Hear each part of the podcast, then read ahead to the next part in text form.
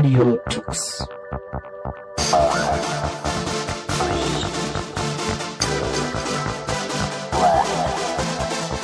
The German Linux Radio, the German Linux Radio.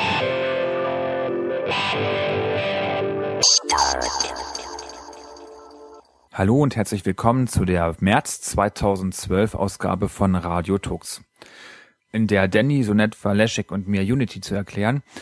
Ähm, vielen Dank auch für die kritischen Kommentare, die der Meinung waren, dass ähm, ich mir vorher doch die Webseite von Unity hätte anschauen sollen. Nein, uns ging es natürlich genau darum, jemanden zu informieren, der, vorher noch nie Unity gesehen hatte. Und ähm, natürlich habe ich auch vorher schon mal äh, einen Blick darauf geworfen, es aber nie ausprobieren können, wie ich in dem Podcast schon erklärt hatte.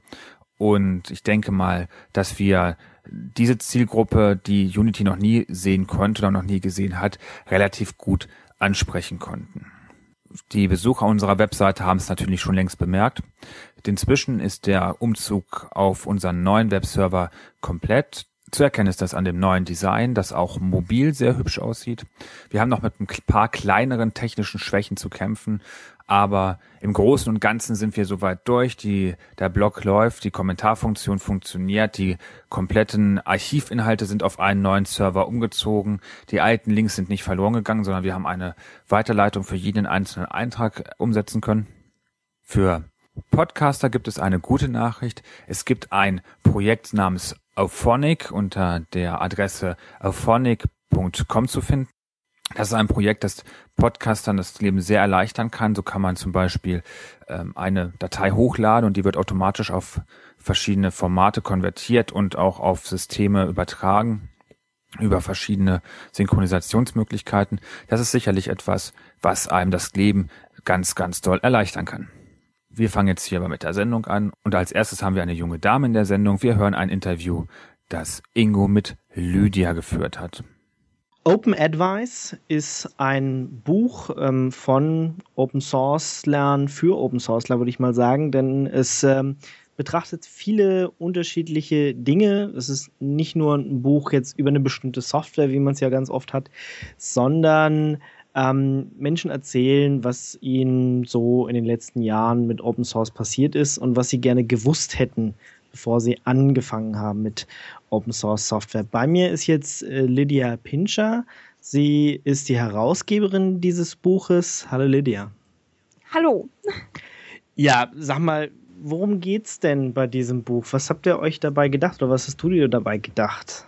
Okay, also ich bin unter anderem bei KDE für die ähm, Mentorenprogramme zuständig ähm, und komme da immer wieder an ähm, Situationen, wo le neue Leute natürlich ins Projekt kommen und nicht so richtig wissen, wie das ganze Open Source Zeug funktioniert und wo, wo sie am besten anfangen und ähm, und das passiert recht häufig. Und irgendwann halt hatte ich die Idee, dass man doch einfach mal so ein paar alte Hasen äh, fragen könnte, was sie jetzt nach jahrelangem Arbeiten in irgendwelchen ähm, Projekten zurückblickend gern gewusst hätten, als sie angefangen haben und ähm, das neuen Leuten äh, in einem Buch zur Verfügung zu stellen. Und ähm, das ist Open Advice. Mhm. Das sind jetzt 42 Autoren äh, versammelt, die jeder mhm. so, so äh, ein paar Seiten schreiben, oder? Genau. Mhm. Zwei bis drei, äh, meistens, manchmal ein bisschen weniger, manchmal viel mehr. Aber zwei bis drei Seiten meistens, genau. Mhm. Und worum geht es da so? Also was uh, schreiben die auf? Unterschiedliche Sachen. Es geht zum Beispiel um so ganz praktische Sachen wie, äh, wie frage ich denn nach Geld für irgendeine Veranstaltung, die ich für ein Projekt ähm, organisiere. Oder es geht auch um ganz abstrakte Dinge wie einem, der, jemand, der neu im Projekt ist, ähm, kann ganz viele Sachen dem Projekt beibringen noch oder ähm, an, an neuen Ideen einbringen, eben genau, weil die Person neu ist und ähm, viele Sachen gegenüber vielen Sachen noch nicht so abgestumpft ist wie die äh, Leute, die schon fünf, sechs, sieben Jahre in dem Projekt sind und äh, bestimmte Sachen einfach nicht mehr sehen, beziehungsweise nicht mehr ganz so wichtig empfinden. Generell ist das Buch in ähm, verschiedene Teile aufgeteilt.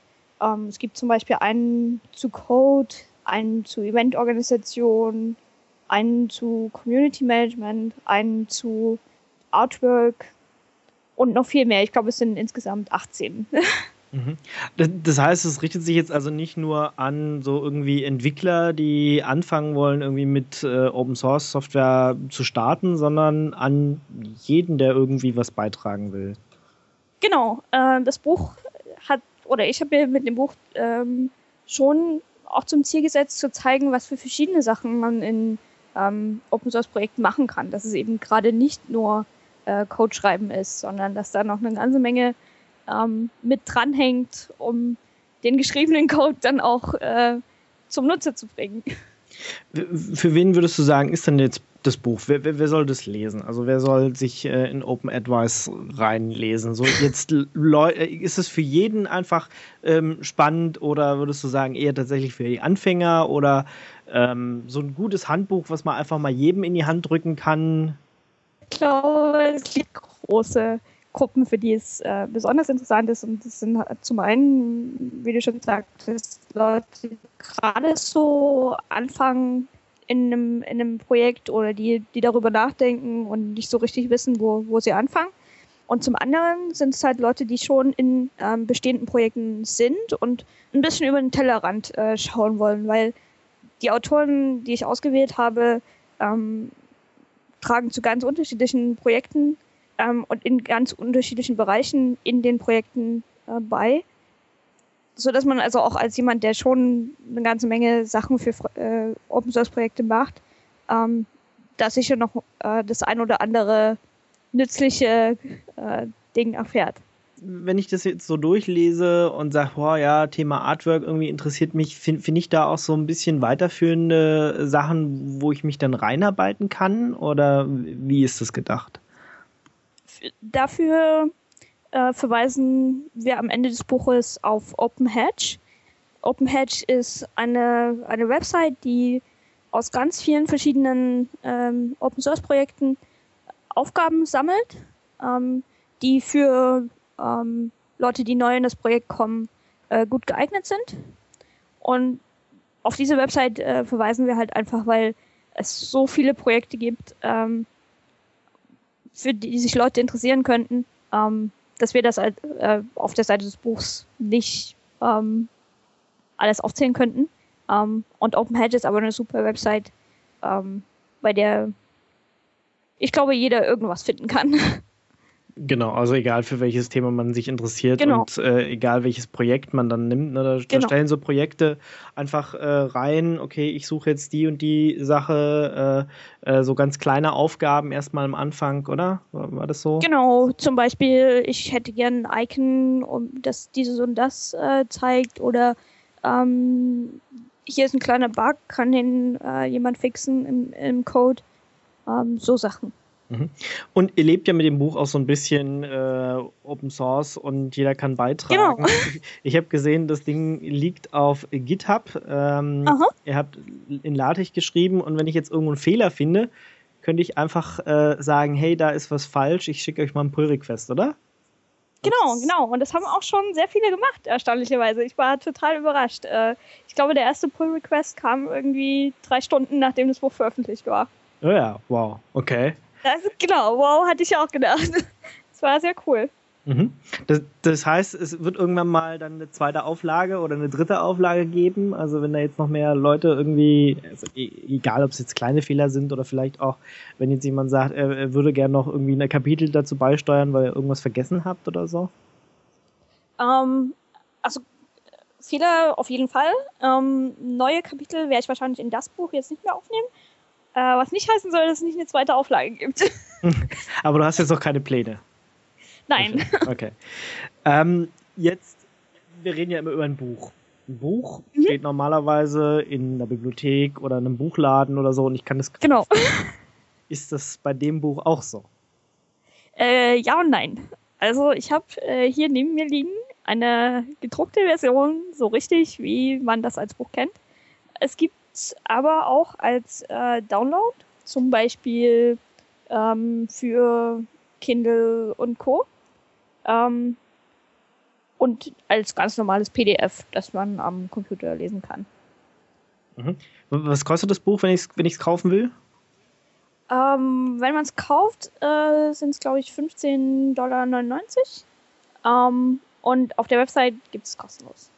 Da kann ich es einfach runterladen oder dann halt Genau. in, in bestimmten Formaten habe ich gesehen, gibt es auch, also nicht nur PDF, sondern auch Mobi Genau. und, und so weiter und so fort, dass man das gleich auf seine E- E-Reader und sowas schieben kann. Genau. Okay. Ja, was wünschst du dir jetzt noch für die Zukunft für das Buch? Also zweite Auflage vielleicht. Äh, was, was kommt da jetzt noch so oder wartet er jetzt einfach, einfach mal ab? Ich persönlich möchte natürlich, dass das Buch äh, ganz viele Leute lesen und dass es dazu führt, dass ganz viele Leute, die am Anfang Schwierigkeiten haben, vielleicht nicht ganz so große Schwierigkeiten haben, äh, an einem freien Softwareprojekt äh, mitzumachen.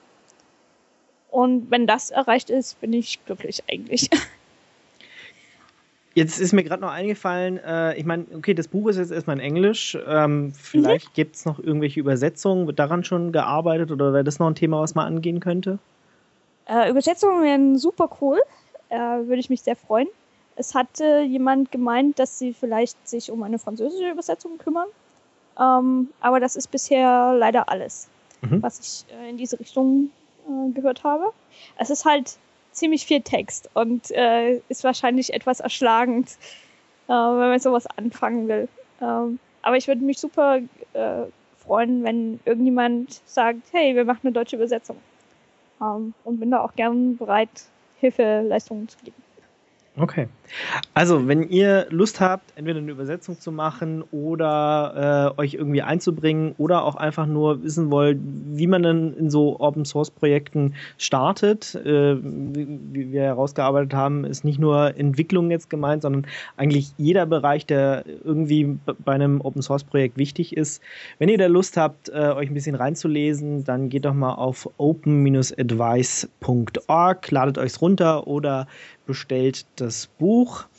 Ja, vielen Dank, Lydia, für die Erklärung Danke, zu dem ja. Buch und äh, weiterhin viel Erfolg damit. Danke. Ja.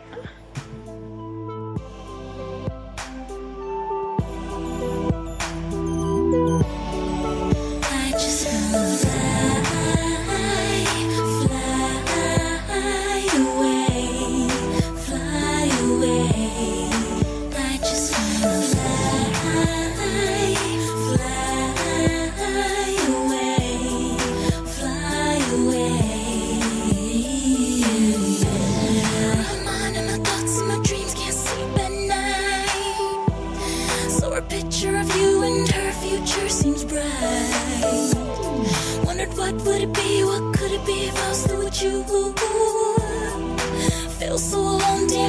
is a girl to do?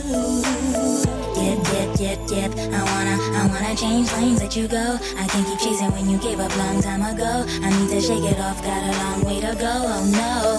Yep, yep, yep, yep. I wanna, I wanna change lanes, let you go. I can't keep chasing when you gave up long time ago. I need to shake it off, got a long way to go. Oh no.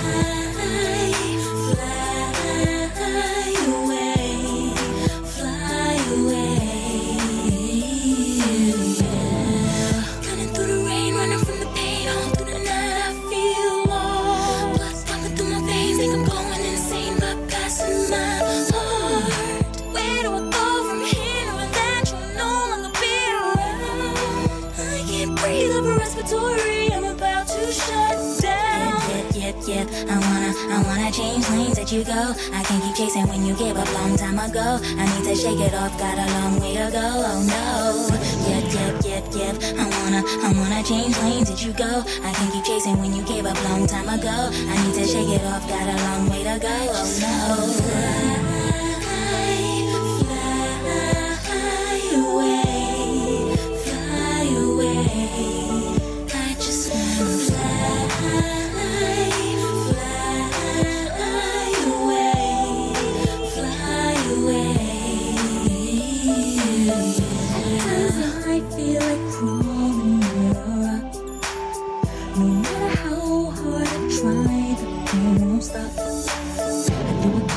Do I go? Don't wanna stay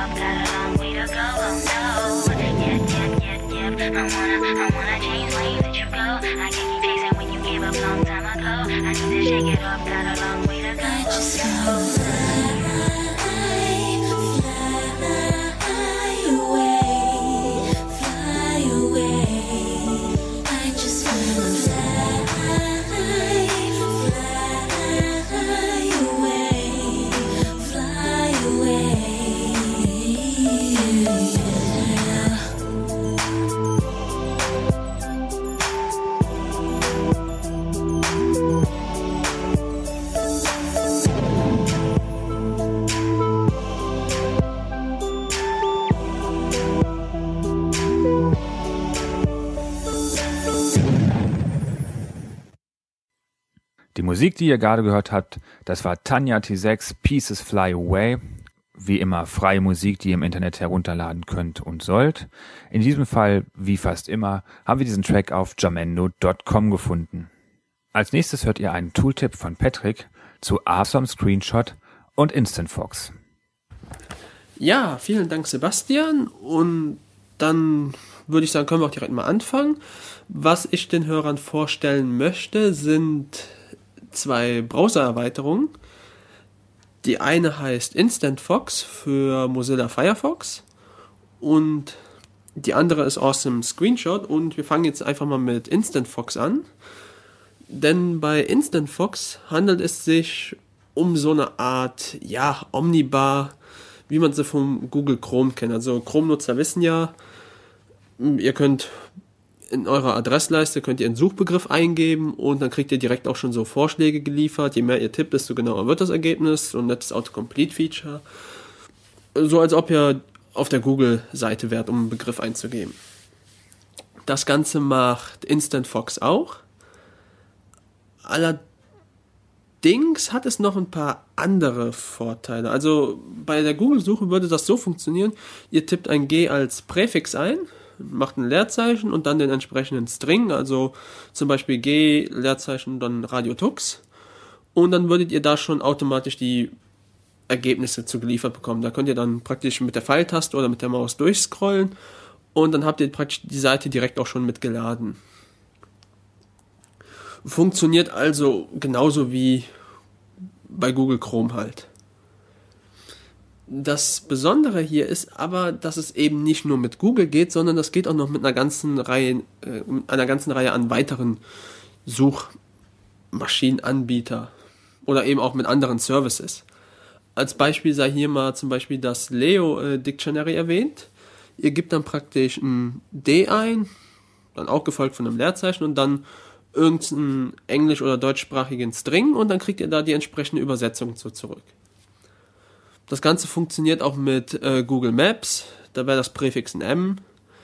Mit Twitter, da ist das Präfix natürlich dann ein T und so weiter. Also da gibt es tatsächlich einige nette Services. Bing geht damit, glaube ich. Ja, Bing geht auch.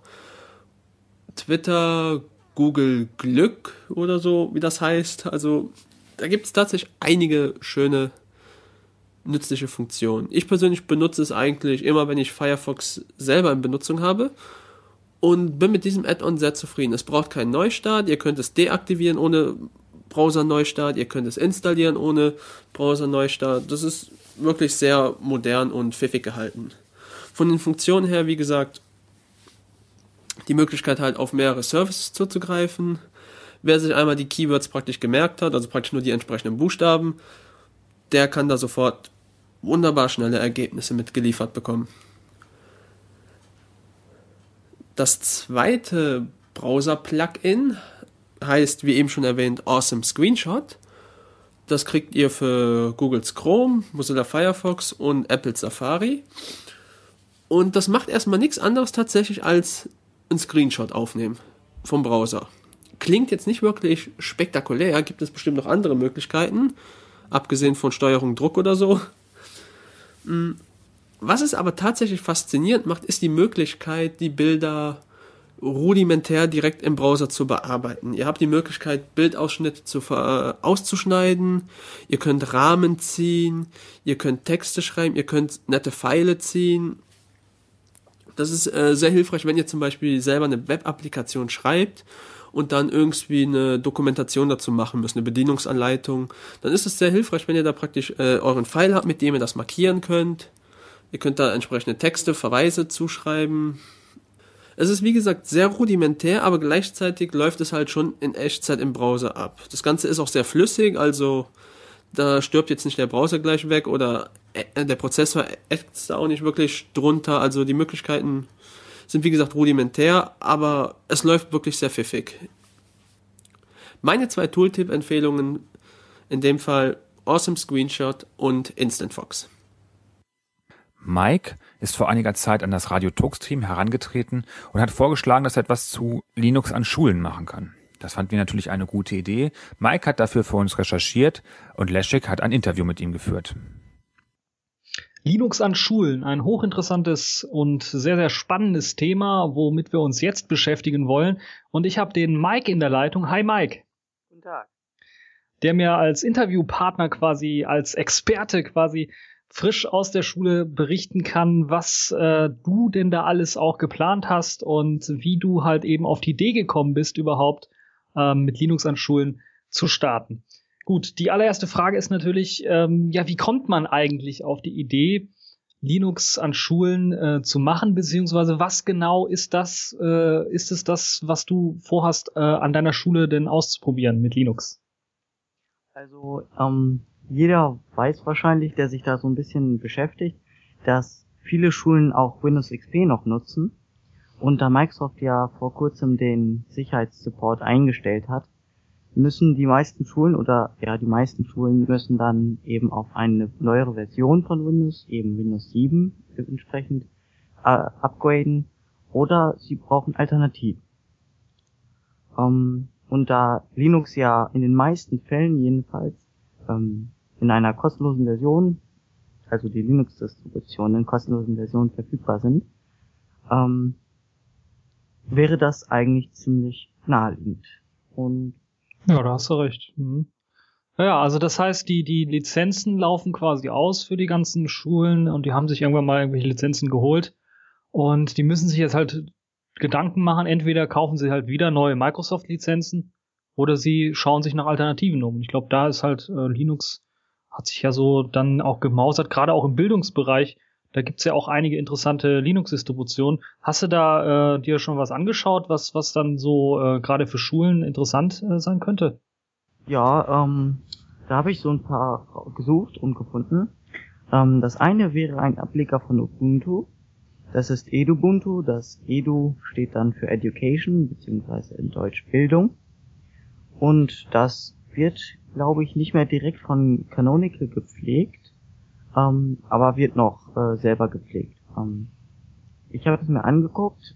Es startet relativ langsam, habe ich festgestellt. Und da ist viel Software bei und das ist alles nicht so das Wahre für unsere Schule, wo ich jetzt bin. Mhm. Das heißt, ähm, gibt es da noch eine Alternative? Bei mir fällt jetzt so spontan äh, noch Skole Linux ein, was ich kenne, was hier im Skand skandinavischen Bereich, glaube ich, auch entwickelt worden ist. Hast du da schon was von gehört? Hast du das mal ausprobiert? Ja, Skole Linux, das habe ich mir auf einer CD gebrannt und wollte es einfach mal starten. Nur bin ich dann vor einem komischen Bildschirm stehen geblieben, wo es hieß, ich kann keine Live-Version ausführen ja, habe ich natürlich eine virtuelle Maschine aufgesetzt und dort wollte ich es mal installieren. Nur ist das Problem, der muss sich die ganzen Pakete noch zum Internet ziehen und dazu hatte ich bis jetzt noch keine Zeit.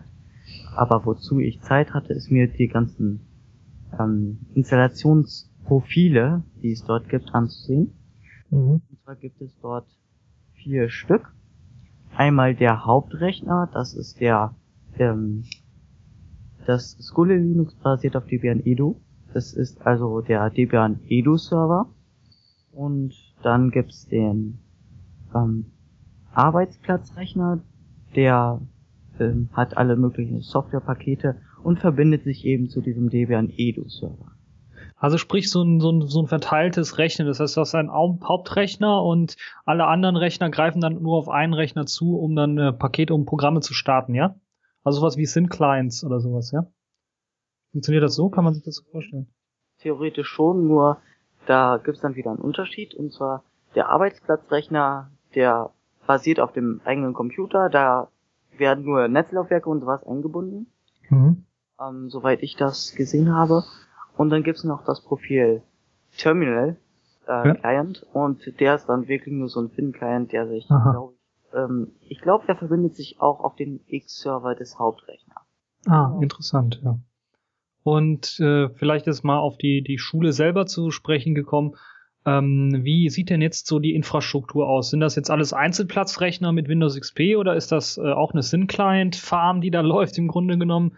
Oder wie muss man sich denn so die Infrastruktur momentan vorstellen? Ähm, das ist eigentlich recht interessant bei uns in der Schule, weil wir haben für jeden Schüler jetzt einen Laptop. Oh. Das ist besonders. Mhm. Ähm, da haben wir momentan noch ein paar Probleme mit der Verwaltung. Ähm, der ist Netman. Ähm, und das sieht da in allem Großen Grund und Ganzen so aus, dass wir da eben die Schüler haben mit ihren Laptops. mhm. Die verbinden sich auch über die Windows-Domäne an einen Hauptrechner. Ja. Ähm, und der stellt dann eben Sachen bereit wie Netzlaufwerk und ähm, auch eben diesen, diese Klassenraumsteuerung. Das heißt im Grunde genommen, wenn jeder Schüler einen Laptop hat, dann muss man nicht explizit in den Computerraum reingehen, um irgendwelche Sachen. Äh, jetzt, äh, ich gehe mal davon aus, die werden auch hauptsächlich im Informatikunterricht eingesetzt, dann zu programmieren oder abzulegen, sondern man kann das dann von überall aus der Schule heraus machen oder kann man das auch von zu Hause aus machen? Ähm, das von zu Hause aus machen geht ja nicht. Momentan jedenfalls noch nicht. Das will man aber einführen. Ähm, das Ganze wurde auch realisiert mit einem dezentralisierten Netzwerk. Das heißt, äh, es gibt verschiedene Router, die fungieren eigentlich alle als Repeater des, des ähm, LAN-Netzwerkes Mhm. ähm, und senden dann eben WLAN-Signal raus. Und dort ist eben alles ein Netzwerk, das einfach gleich heißt. An allen Ecken hat man theoretisch Internet ähm, und Netzwerk, aber eben nicht überall, wo zum Beispiel dicke Wände sind und so. Ne? Aha, ja, okay.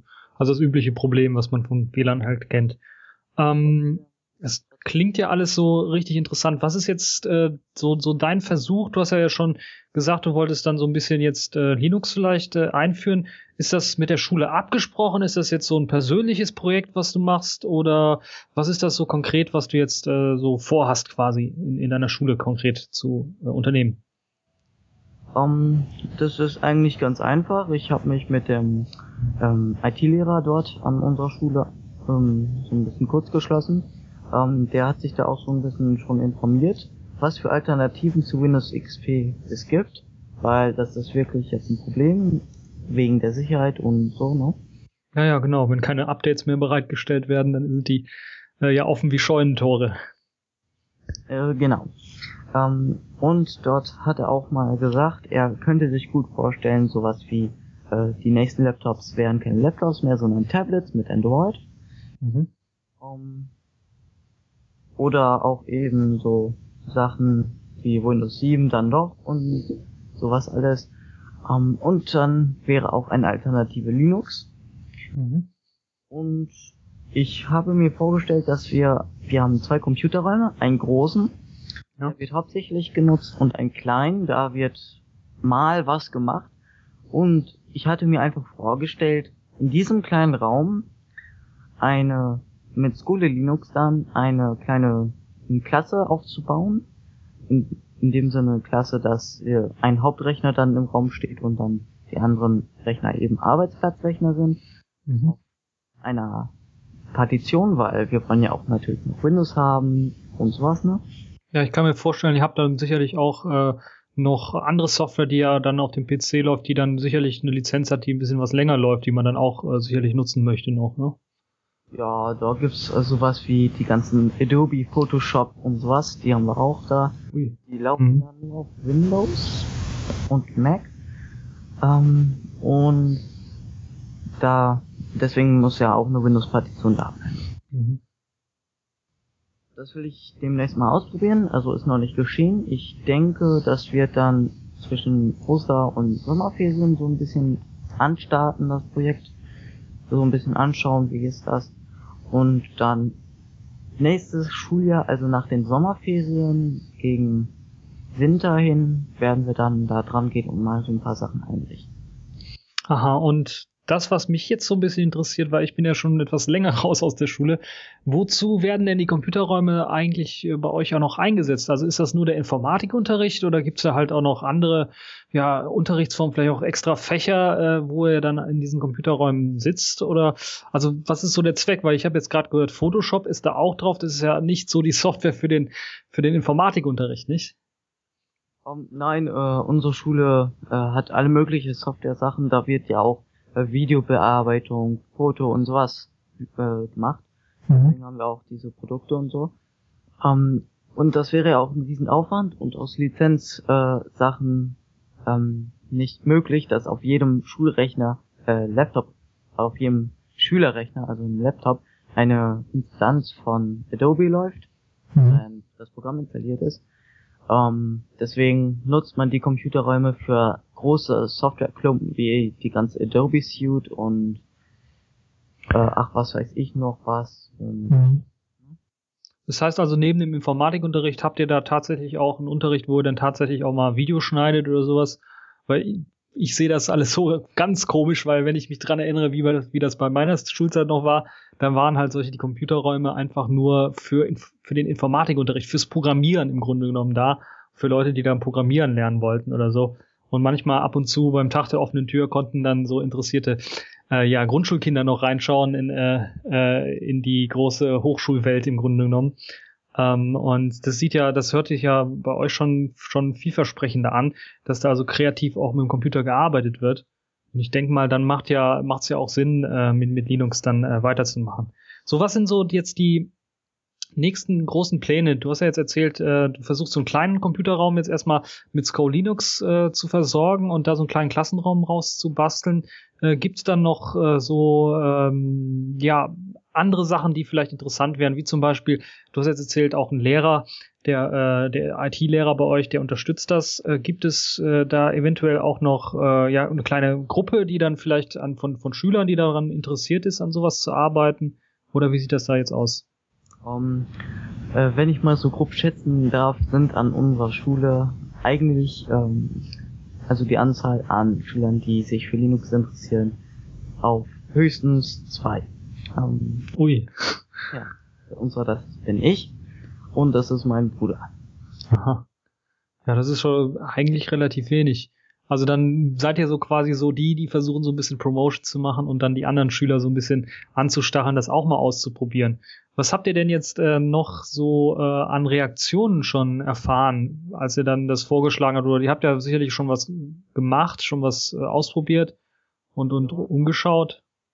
Ich äh, habe mich mir die Mühe gemacht und einfach mal gesagt, ich installiere in dem äh, Informatikunterricht dann einfach mal mit Schülern zusammen Mhm. Linux, weil unser Informatiklehrer hat auch nicht so die Ahnung, weil er das letzte Mal im Studium damit gearbeitet hat, mit Linux. Und wir haben dann einfach mal Linux installiert auf diesen Laptop-Rechnern und ähm, die Resonanz war eigentlich ziemlich erschreckend, weil wir haben ein Arch Linux installiert, weil ich Ui, ja, gleich solche schweren Geschütze aufgefahren, so richtig hardcore alles per Textkonsole einstellen, ja, ja. ja ähm, ähm, das ich habe Arch Linux genommen, weil ich das zu Hause selber verwende und Mhm. ähm, dass ich wollte den Schülern einfach mal zeigen, was die schlechten Seiten von Linux sind, weil mh, dann wissen die erstmal, was an Windows so toll ist. Und dann habe ich denen heute gezeigt, wie es mit, also mit einer Knoppix-CD habe ich denen einfach mal gezeigt, wie sieht denn so ein Linux äh, normal schön aus, ne? Mhm. große Einstellungen und so. Ähm, und doch hat es einigen gefallen und einige haben sich sogar die Festplatteninstallation von Knoppix angetan. Mhm. Ja, das klingt doch schon mal sehr gut. Also du bist so quasi Korrespondent oder Repräsentant für Linux bei dir in der Schule.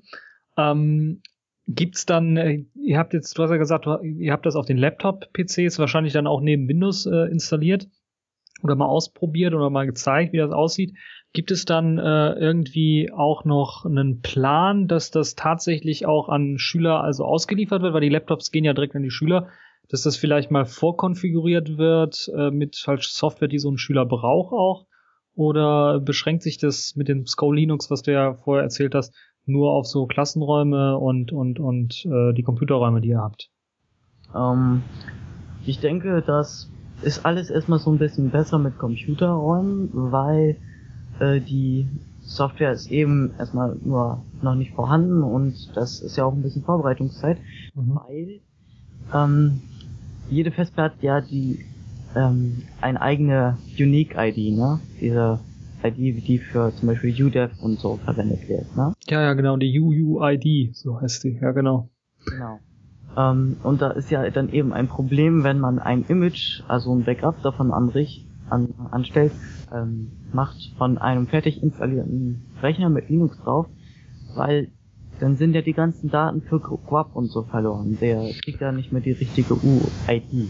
Ja, ja, genau, hast du recht. Also da muss man halt, das ist also nicht so einfach. Da gibt's, äh, da seid ihr also jetzt momentan noch drauf äh, und dran, vielleicht nach einer Lösung zu suchen, ja? Ja, wir müssen eben gucken, wie es am einfachsten zu verwalten ist. Äh, Mhm. Mehrere Rechner, das sind immer so um die ähm, 100, 120 Rechner pro Ui. Jahr. Mhm. die eingerichtet werden müssen für die, den neuen Jahrgang. Und ja, das, da muss man gucken, wie der Verwaltungsaufwand ist. Weil hinstellen, mh, ein Acronis nennen wir da, einfach mal ein Backup reinspielen, ein Image, das ist eigentlich viel einfacher, als sich mit jedem Rechner direkt noch zu beschäftigen und sagen, die Software muss jetzt noch installiert werden. Ja, das ist, da hast du recht natürlich, das macht Sinn. Ich glaube, da macht Linux auch eine ganze Menge Sinn, weil ähm, man es ja relativ einfach in so ein Image weiterverteilen kann und in so ein Image reinpacken kann. Anders, glaube ich, als bei Windows, wo es dann eventuell zu Hardware-Problemen kommt, wenn da eine andere Grafikkarte oder ein anderes Motherboard draufsteckt. Ja, dann ähm, wirst du uns sicherlich weiterhin äh, auch noch berichten. Gibt's noch irgendwas, was du jetzt unbedingt erwähnt haben möchtest? Oder Ähm, nö, so fällt mir jetzt erstmal nichts ein. Ja, okay, dann wirst du uns ja sicherlich weiterhin äh, so, so ein Update geben, wie es jetzt äh, der Status bei euch in der Schule mit Linux äh, jetzt äh, dann äh, verlaufen wird. In den, einer der nächsten Sendungen werden wir sicherlich dann noch mehr davon hören. Und ja, ich bedanke mich recht herzlich für dieses äh, kleine kurze Interview mit dir, Mike. Und äh, ja, dann bis zum nächsten Mal. Tschüss. Dirk und Henrik haben sich zwischenzeitlich im virtuellen Radio Tux Studio getroffen und ein Gespräch über Android-Apps geführt, das ihr jetzt hört. So, hallo wieder einmal bei Radio Tux. Heute sprechen der Dirk Kuckuck. Und der Henrik, hallo, einmal über das Thema Android oder im Speziellen über die ganzen Applikationen, die sogenannten Apps auf den Android-Telefonen, weil ja immer wieder so die Fragen kommen, ja, das ist ein Smartphone, aber was setzt man oder was setzen wir jetzt in dem Fall ein? Und da wollen wir uns heute mal drüber unterhalten. Anfangs natürlich die Frage, was für ein Android-Telefon setzen wir ein? Ich persönlich nehme das HTC Desire HD. Dafür habe ich mich entschieden, weil es ein etwas größeres Modell ist, eigentlich eine sehr gute Kamera haben sollte, relativ stabil ist, ich den Akku wechseln kann und ansonsten hat es eigentlich die Standardfunktionen, die so ein Smartphone haben soll. Dirk, wie sieht's bei dir aus? Ich finde es gerade faszinierend, dass man schon dabei sagen muss, dass man einen Akku wechseln kann. Das Ich stimmt. habe ich hab einen Motorola, äh, Motorola Milestone 2 mit, mit eigener Tastatur. Mir war es wichtig, eine richtige Tastatur zu haben. Das Ding ist sehr robust und hat einen Metallrahmen, zumindest ähm, rund um die Tastatur. Und ähm, ja, da läuft ein Android 234 drauf nach dem Update und gekommen ist es damals mit einem 226er Android. Ja, also bei mir ist es Android auch 2.3, das neueste, was von HTC ist. Also ich habe da nichts geroutet oder irgendein anderes ROM drauf. Weiß noch nicht, ob ich das machen werde, aber bei mir ist das noch Standard, so wie es ausgeliefert wird und ich lasse das ganze Ding ganz normal vom äh, Market, vom Android Market betanken. Ja, ist bei mir genau das Gleiche. Ähm, ich mag diese ganzen Experimente nicht. Ich habe das Telefon tatsächlich auch als Telefon gekauft. Also ich benutze auch diese Telefonfunktion, was vielleicht un ungewöhnlich ist mittlerweile. Ähm, und ich möchte mir diese Telefonfunktion nicht durch irgendwelche Spielereien kaputt machen, ganz simpel. Das ist richtig. Also ich nutze es auch eigentlich als, sehr gerne als Telefon. Man mag es nicht für möglich halten, auch bei diesen Smartphones. Ich habe das ganz gerne, wie gesagt, dass man das auch ein bisschen so als unterwegs, Office für unterwegs nutzen kann, aber ich übertreibe es damit nicht. Also ich habe es ich tatsächlich mal übertrieben und habe einen ganzen Haufen Anwendungen gehabt. Den Link können wir auch in die Shownotes packen. Die sind noch irgendwo im Web verfügbar. Und ähm, habe auch gemerkt, wie, wie, wie, wie ich dem Akku zugucken, beim, beim Leerwerden zugucken konnte. Richtig, also das habe ich natürlich, das, ich glaube, das hat so ziemlich jeder am Anfang, dass er einfach mal probiert, was gibt's da überhaupt für äh, Applikationen, für Apps. Ich glaube, der Market ist da dem, dem tollen kommerziellen Produkt von der Firma Apple, steht es im Moment in nichts nach. Da gibt's also mehr als genug Applikationen in, von jedem Bereich, egal ob Spiele bis hin zu den Produktivsachen. Und naja, wenn man das dann mal so ein halbes Jahr gemacht hat, dann schmeißt man auch ziemlich viele raus habe ich auch gemacht und äh, bin also mit so ein paar Standardapplikationen, sage ich mal, ganz zufrieden. Bei mir muss ich noch dazu sagen, da kommen wir dann nachher mit Sicherheit noch drauf. Ich bin ja auch jemand, der sehr gerne Fotos macht und habe dann natürlich auch spezielle Programme gerade für den Bereich drauf. Da gehen wir dann mit Sicherheit nochmal durch. Mhm. Und äh, ja, Dirk, wie sieht es bei dir eigentlich aus? Hast du noch was Spezielles oder? Ja, ich bin ja, bin ja in die Schweiz ausgewandert und ich habe hier so zwei, drei Applikationen noch da, dabei, die mir das Leben in der Schweiz ein bisschen leichter machen. Zum Beispiel ein Fahrplan der, der, der Bahn hier. Ähm, ich finde es jetzt interessant, äh, auch das mal mitzubekommen, wie das in anderen europäischen und nicht-europäischen Ländern halt der Fall ist. Das heißt also auch andere Fahrpläne von anderen Zugunternehmen gibt es da. Das ist doch schon mal gut. Also ich habe tatsächlich das, was in, in Deutschland die Deutsche Bahn ist. Das ist hier die ähm, SBB, die Schweizer Bundesbahn. Und die hat auch eine eigene Applikation, die ziemlich gut funktioniert und die auch alle Verkehrsverbünde zum Beispiel drauf hat. So dass ich mit, mit dieser einen Applikation quasi in der ganzen Schweiz von, von einer Adresse zu einer anderen komme, was ziemlich praktisch ist. Ja, was haben wir, was haben wir noch so an Programmen drauf? Also ich fange mal bei mir einfach mal an. Ähm, die ganzen Social Network Sachen habe ich versucht, bei mir zumindest ein bisschen einzugrenzen. Das heißt, ich nutze nicht, wie das wahrscheinlich viele machen, hier Google Plus drauf und auch Twitter eigentlich, ich habe es zwar drauf, die Standard-Applikation, die Standard-Twitter-Applikation, aber ich äh, verwende die eigentlich so gut wie nie, also auch nicht zum Lesen. Ich habe hier auch TweetDeck drauf, aber äh, nutze ich eigentlich gar nicht. Was ich allerdings benutze und wovon ich persönlich im Moment jedenfalls nicht begeistert bin, ist die Facebook-Applikation. Da gibt es mit Sicherheit auch einige Alternativen, die ich mir aber ehrlich gesagt nicht durchschauen wollte. Aber die nutze ich dann doch hin und wieder, gerade wenn ich äh, unterwegs bin auf irgendwelchen Veranstaltungen und dann auch Fotos über Facebook reinladen will. Das wäre so meine Social Network-Ecke. Okay, bei mir ist es tatsächlich nur die Google Plus Applikation. Ich habe, äh, nachdem ich gemerkt habe, dass, dass, dass, der Akku so schnell leer wurde und das selbst mit so einem Programm wie, wie Juice Defender, was ich eine ganze Zeit lang benutzt habe, nicht mehr vernünftig in den Griff zu bekommen war, habe ich die Notbremse gezogen und ein Factory Reset gemacht, also eine Rücksetzung auf Werkseinstellungen. Und ähm, habe dann mit zwei Applikationen angefangen, da kommen wir gleich noch drauf zu sprechen. Und habe jetzt vor einer Woche oder zwei noch die Google Plus Applikation draufgetan weil das das einzige soziale Netzwerk ist, was ich wirklich benutze. Ich habe bei den anderen zwei Accounts, aber ich nutze die, ich nutze die so gut wie gar nicht. Ach so, was ich noch nutze, fällt vielleicht auch noch in den Social Network Bereich, ist äh, Skype. Das habe ich hier also auf alle Fälle drauf, weil man ja nie weiß, mit wem man unterwegs vielleicht mal reden möchte und vielleicht kein WLAN hat oder nur ja begrenzte Bandbreite auch über UMTS. Ich meine, in den letzten ja, jetzt knapp dreiviertel Jahr, wo ich das nutze, bin ich von UMTS hier auch nicht so begeistert, auch nicht von den ganzen Alternativen, die es da noch so gibt. Aber es ist machbar. Also Skype habe ich überhaupt nicht installiert. Ich, wenn, ich, wenn ich Skype benutze, so wie wir jetzt für, für die Aufnahme des Podcasts, dann verabrede ich mich mit Leuten für Skype und wenn ich mich für, mit jemandem für Skype verabreden würde, würde ich es halt dann nachinstallieren. Aber im Moment äh, benutze ich es halt gar nicht, außer jetzt gerade heute Abend.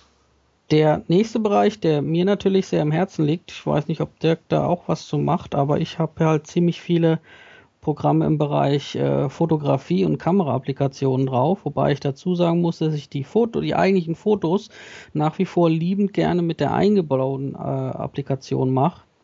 Darüber hinaus habe ich noch äh, Pick drauf, um die Bilder halt ins Web zu stellen. Äh, ich benutze Photoshop Express, um die Bilder hier noch direkt zu bearbeiten. Und äh, diverse Tools, die dann mehr in die, die wirkliche, ja, ich würde sagen, schon fast sagen, Profi-Foto-Ecke reingeht. Zum einen ist das äh, Lightning Studio oder auch Studio Buddy, mit dem ich mir äh, Licht-Setups, die ich irgendwo unterwegs sehe oder wo ich meine Idee dazu habe, einfach festhalten kann. Das heißt also verschiedene Blitze, verschiedene Studio-Blitze mit verschiedenen Lichtformern, die man sich da aufbauen kann. Oder auch äh, die Canon, also ich bin Canon-Fotograf, beziehungsweise ich verwende halt Canon-Material, im Gegensatz zu den Nikon-Leuten da gibt es äh, für Nikon genauso wie für Canon gibt es die äh, Canon Lenses. Das heißt, ich kann mir also die ganzen Objektivdaten mir immer anschauen, wenn ich da unterwegs mal was brauche. Was ich sehr interessant fand, war, ähm, dass es ein Belichtungsmesser für die, für die Android-Geschichte gibt dass ich also auch wirklich Belichtungsmessungen durchführen kann, wo man normalerweise teure Belichtungsmesser immer mitnehmen muss, habe ich äh, halt hier so einen eingebauten, der eigentlich relativ gut funktioniert. Das ist zwar nach wie vor noch so ein bisschen eine Wünschelrute oder ein Schätzeisen, aber es kommt doch sehr nah dran. Ich habe das neulich mal mit einem richtigen Belichtungsmesser ausprobiert, das funktioniert ganz gut. Und was mir persönlich, was ich natürlich sehr häufig nutze noch, ist äh, eine Applikation von der iFi-Karte. Das ist eine kleine SD-Karte, die ich in der Kamera drinne habe. Das eigentlich eine Speicherkarte ist mit einem eingebauten WLAN-Transceiver, der die Daten äh, eigentlich zum Computer überträgt, aber halt auch hier ans Android. Das heißt, ich kann mir die Bilder, die ich gerade mit der Kamera gemacht habe, auf dem Android anschauen. Das ist also sehr interessant, wenn man auf Fotoshootings ist, dass man das irgendjemand in die Hand drücken kann, dass der schaut, dass die Bilder stimmen. Das ist so mein großer Fotobereich, den ich da immer dabei habe. Also ich fotografiere tatsächlich total selten äh, mit, mit der Handykamera und wenn ich das mache, dann äh, bringe ich die mit, mit einer Anwendung runter, die heißt iExplorer. iExplorer ist eine Webanwendung, die ähm, auch so ein WebDAV emuliert und der Programmierer von iExplorer hat auch eine Android-Applikation geschrieben. Die kostet ein kleines bisschen Geld, aber die arbeitet halt mit diesem iExplorer wunderbar zusammen. Ähm, ich bin auch Canon-Fotograf, allerdings absoluter Laie, nicht so wie du, nicht so professionell wie du. Ich habe mir auch iFi angeguckt, das hat mich auch sehr interessiert. Nur braucht man dafür einen Windows-Rechner, um das Ding einstellen zu können. Ich habe zu Hause kein Windows, damit ist das gestorben. Ich fotografiere mit dem, mit dem kleinen Teil halt total selten und mit der großen Kamera, da muss ich schauen, dass ich, dass ich die mitnehme, um, um Fotos zu machen. Aber ich mache es halt nicht professionell, sondern nur hobbymäßig. An Systemtools, die für manche vielleicht auch ganz wichtig ist, habe ich nicht allzu viel drauf. Also das Einzige, was ich eigentlich drauf habe, was mir sehr am Herzen liegt, ist äh, das Hackers Keyboard, damit ich einfach ein anderes Keyboard auf dem Display habe, mit dem ich Control, Alt, Shift und sowas etwas einfacher erreiche, weil die Standardtastatur da doch ein bisschen, ja, ich will mal sagen, eingeschränkt ist oder dass es ein bisschen schwerer das Ganze zu finden ist. Okay, da, da mein Handy eine separate Tastatur hat, ähm, brauche ich genau sowas glücklicherweise nicht. Das klappt sehr gut. Kann mir aber sehr gut vorstellen, dass man das braucht, wenn man diese, diese Bildschirmtastatur verwendet. Ich habe noch eine äh, Applikation, die ich mal benutzt habe, die ich momentan aber nicht drauf habe. Die nennt sich Android Status. Die gibt in Textform alles Mögliche über das, äh, das Handy aus.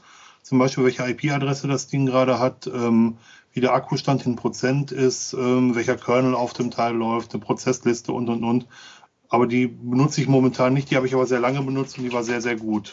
Als nächstes haben wir, glaube ich, die Spiele. Da habe ich eigentlich nicht so viel drauf, außer das äh, Humble Indie Bundle, was ja jetzt, glaube ich, sogar schon in der zweiten Version draußen ist. Ich habe mir in der ersten Version dieses Paket äh, besorgt, also bestehend aus dem Spiel Anomaly, Osmos und Edge.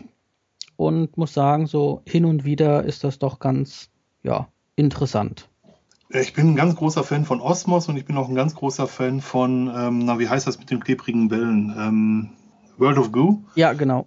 Und ähm, habe die auf dem, ähm, auf dem Rechner zu Hause auch ab und an gespielt. Ich bin absoluter Seltenspieler tatsächlich. Habe es mir dann auf dem Handy installiert, bevor ich diese Kur gemacht habe und muss sagen, dass mein Display dafür zu klein ist. Das macht damit keinen Spaß. Und habe momentan auch tatsächlich nicht ein einziges Spiel auf dem Handy. Wobei ich mit, mit, mit klein tatsächlich meine, dass die, ähm, ähm, die Auflösung ist schon gut, die hat 800 irgendwas mal irgendwas, Ähm, aber das ähm, ist von der, von der Größe halt sehr, sehr klein. Also so von, von, von den ähm, Abmessungen in Zentimetern halt relativ klein. Das macht eben nicht so den großen Spaß. Richtig, genau. Ich habe eine Zeit lang Galcon benutzt äh, als Spiel. Galcon ist ein, ähm, kostet glaube ich auch ein bisschen was. Ist ein ganz einfaches Spiel, was sehr, sehr starken Suchtcharakter hat. Also nicht angucken, wenn das anguckt, dann geht viel, viel Zeit dabei.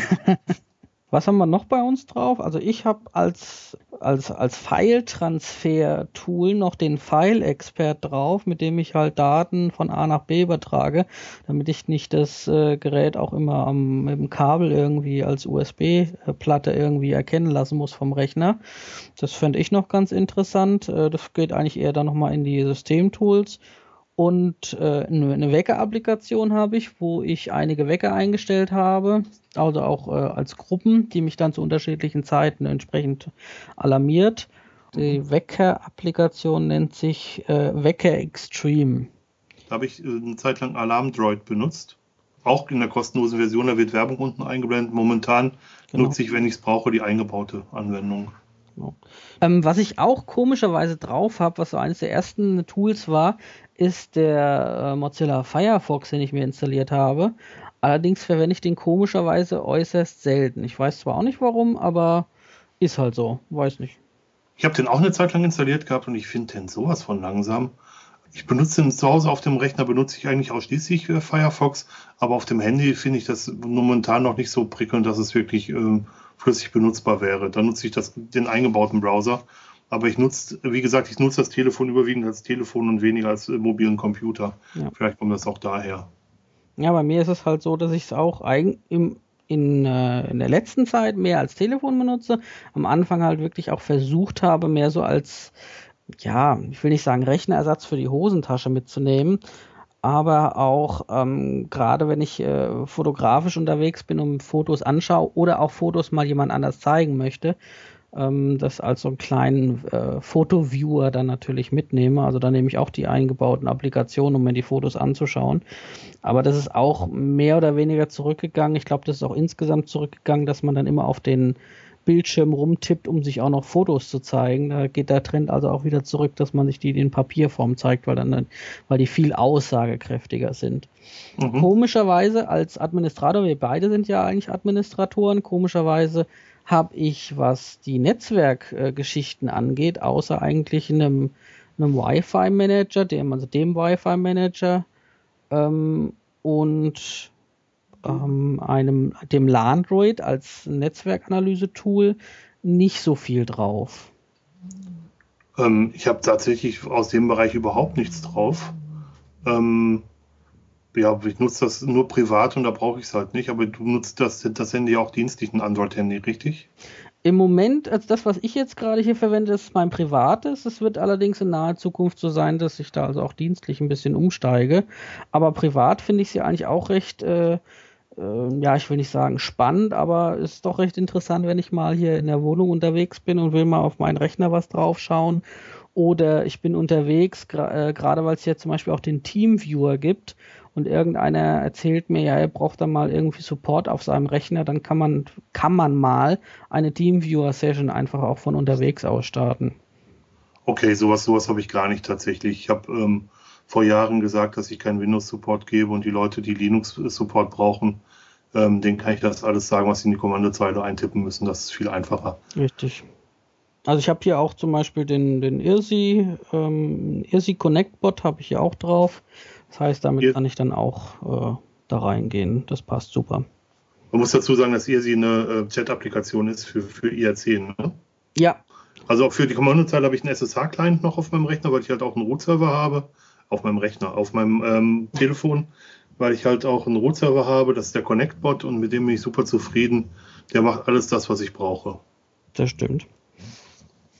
An GPS-Tools habe ich äh, jetzt gar nichts drauf bei mir. Komischerweise am Anfang hatte ich ziemlich viel Sachen drauf für Geocaching, weil ich das auch dann für unterwegs für die Geocache-Sachen äh, nutzen wollen würde.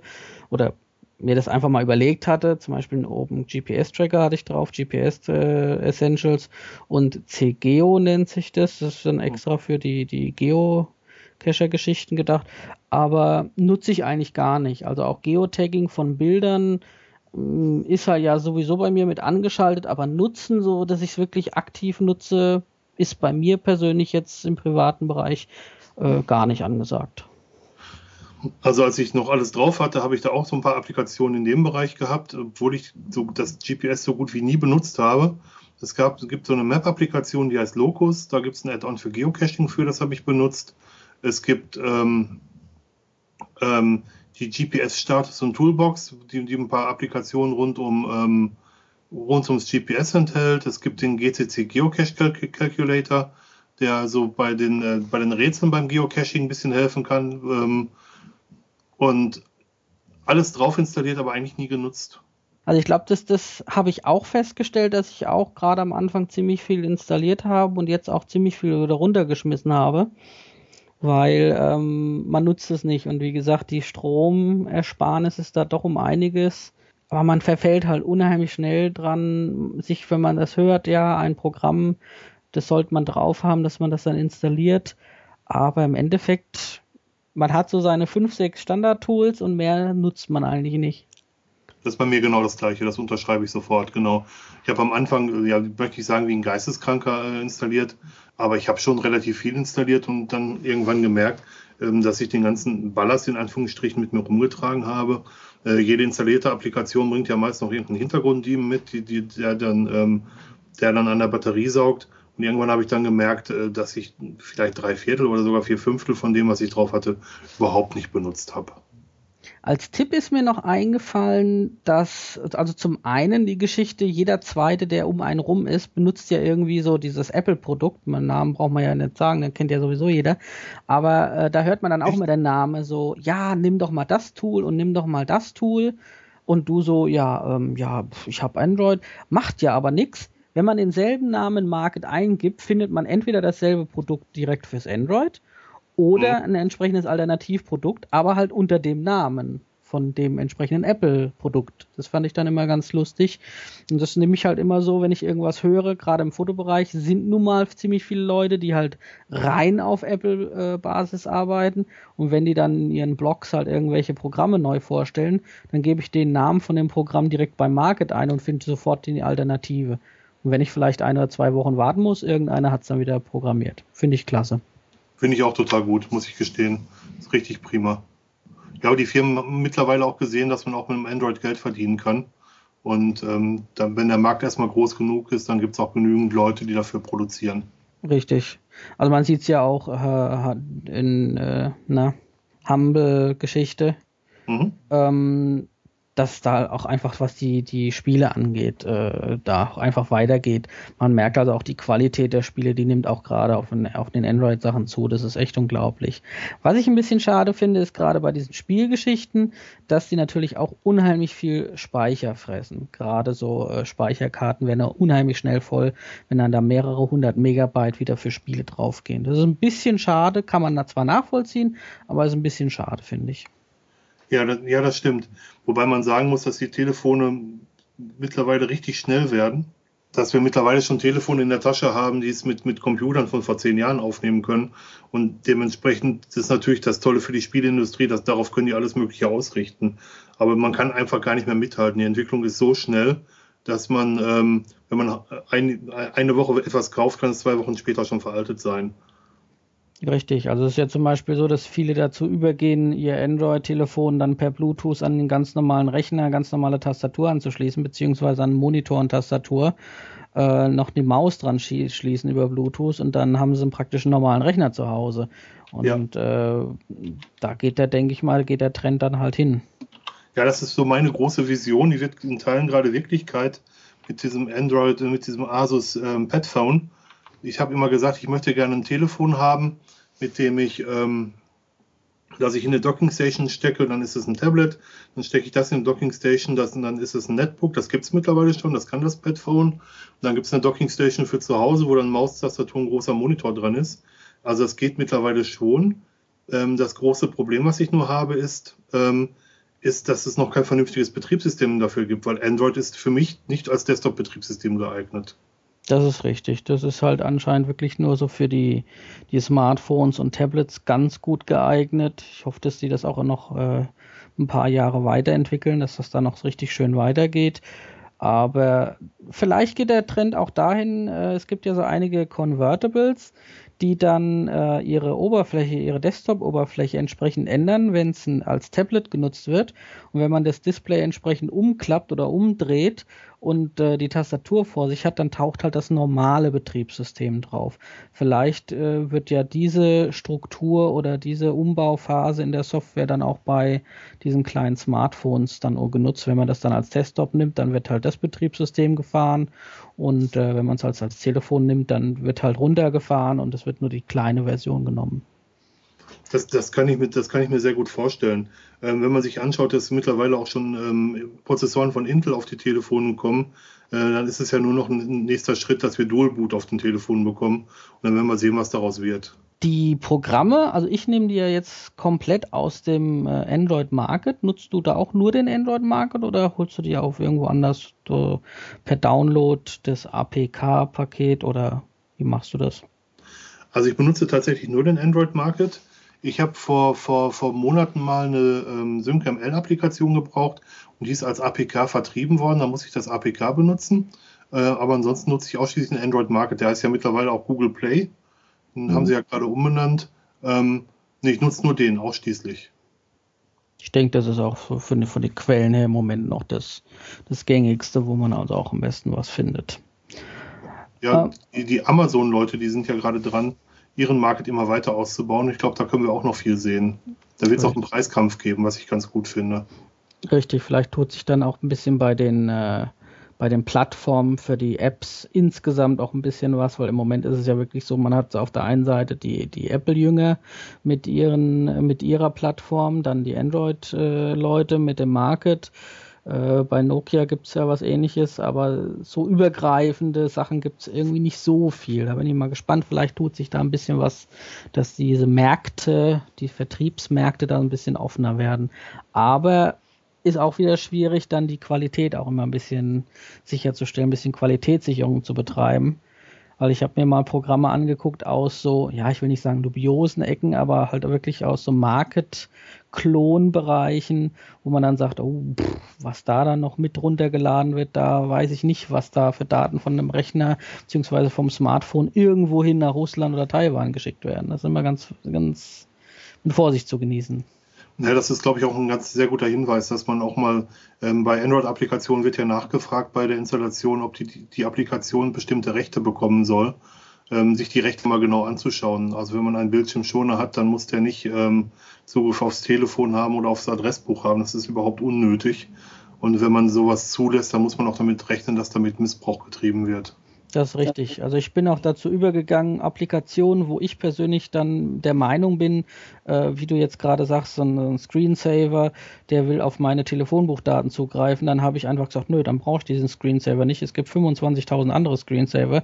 Irgendeiner davon wird mir schon gefallen. Aber, ja, so pausch, genau. aber einfach pausch, dadurch tut sich automatisch schon eine natürliche Auslese einstellen. Das finde ich halt ein netter Nebeneffekt und zum anderen ähm, die, das Bewusstsein, wenn man wirklich dann auch sieht, aha, der möchte da drauf zusehen, das Bewusstsein, das Sicherheitsbewusstsein steigt dann um einiges. Ja, also ich glaube auch, dass man äh, ziemlich, ziemlich weiter aufpassen muss insgesamt. Also ähm, du hast gerade was von, von, vom Markt, vom Marktmacht erzählt und so weiter und von, von verschiedenen Märkten und auch bei, bei Nokia gibt es sowas wir sehen ja in Linux ziemlich deutlich, dass, das, ähm, dass es nur dann Applikationen gibt, wenn die Plattform groß genug ist. Im Moment gibt es halt im Smartphone-Bereich zwei wirklich große Plattformen. Das sind ähm, ist iOS und das ist Android. Und alle anderen sind unter ferner Liefen. Wenn man sich das mal anschaut, äh, meine Frau hat einen BlackBerry, ähm, wie sehr der BlackBerry-Markt geschrumpft ist und wie sehr auch die Windows Phone-Anwendungen weniger werden oder nicht, gar nicht in großer Anzahl vorhanden sind, dann zeigt das eigentlich genau das Gleiche, was wir momentan unter Linux auf dem Desktop haben, dass sich eben viele Hersteller gar nicht für so ein Nischensystem interessieren, weil sie damit gar kein Geld verdienen können. Richtig. Und da kommt eben auch genau das zum Tragen, was du gerade gesagt hast.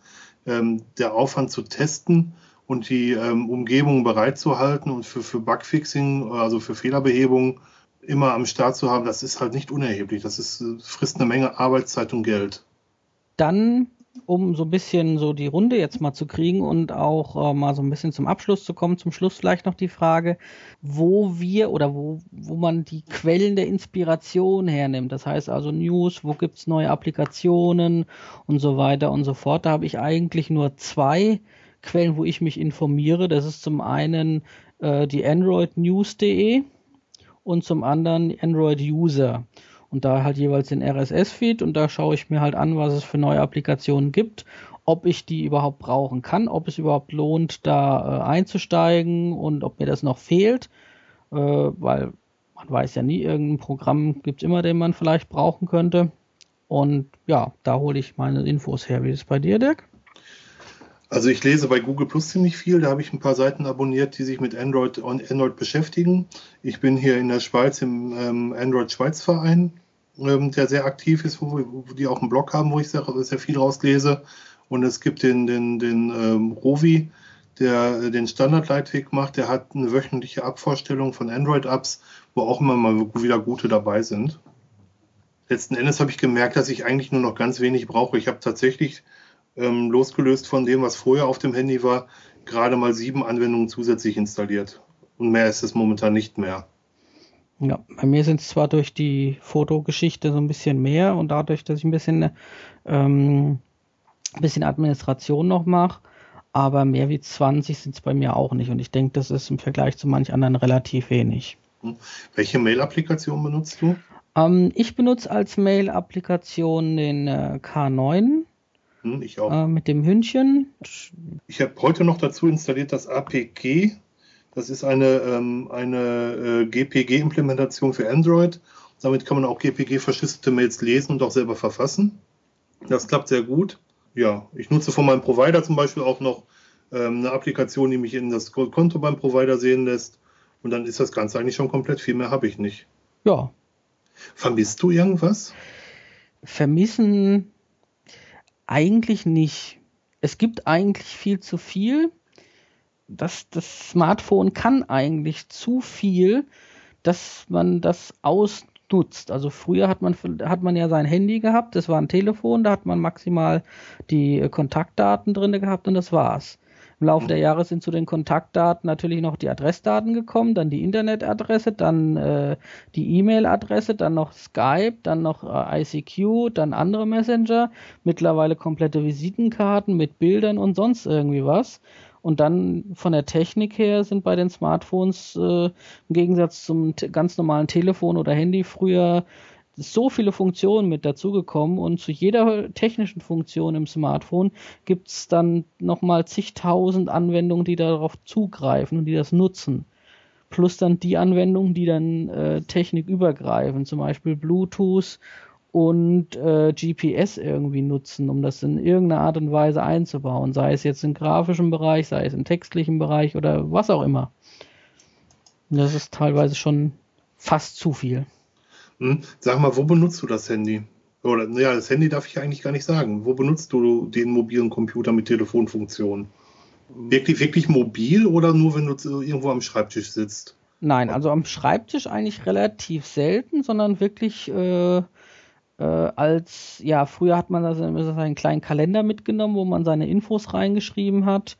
Mhm. Und äh, das mache ich halt dann am, heute am Computer und nehme dann sozusagen meinen kleinen Notizkalender mit äh, der dann auch gleichzeitig unterwegs meine Fotos machen kann und mir, wenn ich vielleicht mal bei einer Adresse nachschaue, wenn ich jetzt irgendwo ein, ein Fotoshooting habe oder äh, zu irgendeiner Veranstaltung gehe oder mich mit irgendwelchen Leuten äh, bei irgendeiner Location treffen möchte, dass ich nochmal nachschaue, da stehst du dann irgendwo in der Sackgasse, äh, wo und welchen Hausgang, Eingang musst du denn, das sieht man dann vielleicht auf Google Maps oder so, aber ähm, zu Hause eigentlich so gut wie gar nicht. Ich benutze es zu Hause auch so gut wie gar nicht, außer wenn ich mal Sachen drauf kopieren möchte. Ich habe einen Arbeitsweg von einer Stunde hin und einer Stunde zurück und ich benutze es halt im Zug, um Mails zu schreiben tatsächlich. Um, um, äh, ich kriege sehr viele Mails am Tag und ich äh, nutze halt den, die, den Zugweg, ähm, Zeit für zu Hause zu sparen, wenn du so willst. Mhm. Und wenn ich rausgehe, nutze ich das Handy tatsächlich total selten eigentlich. Also auf diesem Arbeitsweg ja, sehr intensiv und fast die ganze Zeit durch, wenn ich nicht gerade lese. Aber ähm, ansonsten nutze ich das Handy so gut wie gar nicht. Also ich bin, muss ich sagen, rundum glücklich eigentlich mit Android als Smartphone und dem Smartphone an sich. Ich auch. Und ich habe ähm, ein guter Bekannter von mir oder ein Bekannter von mir, der, der Dominik Wagenführ, der hat vor, vor ein paar Wochen in seinem Blog mal die Frage gestellt, wo wären wir, wenn wir das Handy nicht hätten? Und ich muss gestehen, ich würde gar nicht so viel vermissen tatsächlich. Ein bisschen Bequemlichkeit würde ich natürlich vermissen, aber insgesamt würde ich gar nicht so viel vermissen. Nein, also vermissen würde ich nichts. Ich würde vielleicht äh, dann äh, größere Kamera mit mir rumschleppen. GPS würde ich vielleicht gar nicht mal vermissen.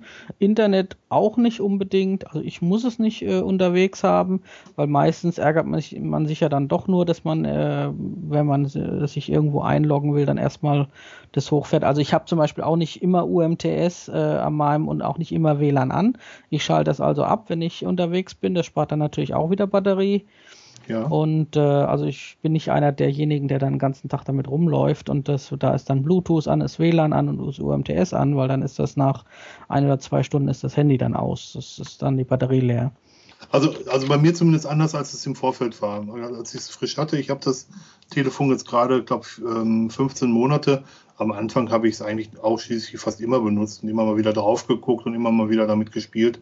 Mittlerweile gibt es da kaum noch was. Das, was ich äh, noch nutze, ist äh, das äh, Radioprogramm TuneIn, wenn ich äh, unterwegs bin und mal nicht im Auto sitze oder mal frische Musik hören möchte, also nicht die, die dann auf dem Gerät selber drauf ist, dann kann ich da gerade aktuell dann Radio hören. Das geht also auch über UMTS ganz gut, wenn man keine WLAN-Verbindung hat. Das ist noch so das Einzige für Freizeit. Das funktioniert also auch ganz gut, wenn man dann im Sommer draußen irgendwo äh, auf dem Feld sitzt und ein Picknick macht. Okay, das ist eine gute Idee, ja. Kannte ich gar nicht. Okay. Dann haben wir es ja eigentlich gut abgedeckt. Ja, das ist der erste Teil von zwei, die wir machen wollten. Es wird einen zweiten Teil in der nächsten Episode, also in, in dem nächsten Radiotux Podcast geben. Da sprechen wir so ein bisschen über dienstliche Nutzung von Handys und so für den Unternehmenseinsatz benutzen kann. Und jetzt im Moment sind wir mit unseren privaten Dingen, glaube ich, fertig, oder? Genau. Ich hoffe, dass das den Zuhörerinnen und Zuhörern ein bisschen was gebracht hat, dass jeder da ein paar Ideen auch hat mit einbringen können. Natürlich freuen wir uns dann auch äh, über entsprechende Anmerkungen oder auch noch Fragen. Ja. Ja. Das, das war's dann. genau. Schönes Und- Schlusswort, ja. Und tschüss. Und tschüss. Ciao.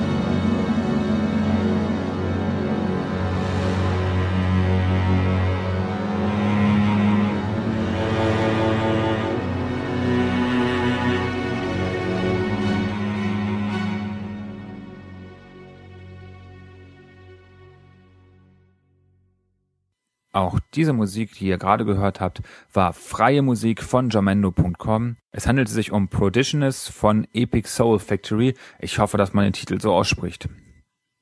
Es folgt ein weiterer Tooltip von Patrick, diesmal über PWGen.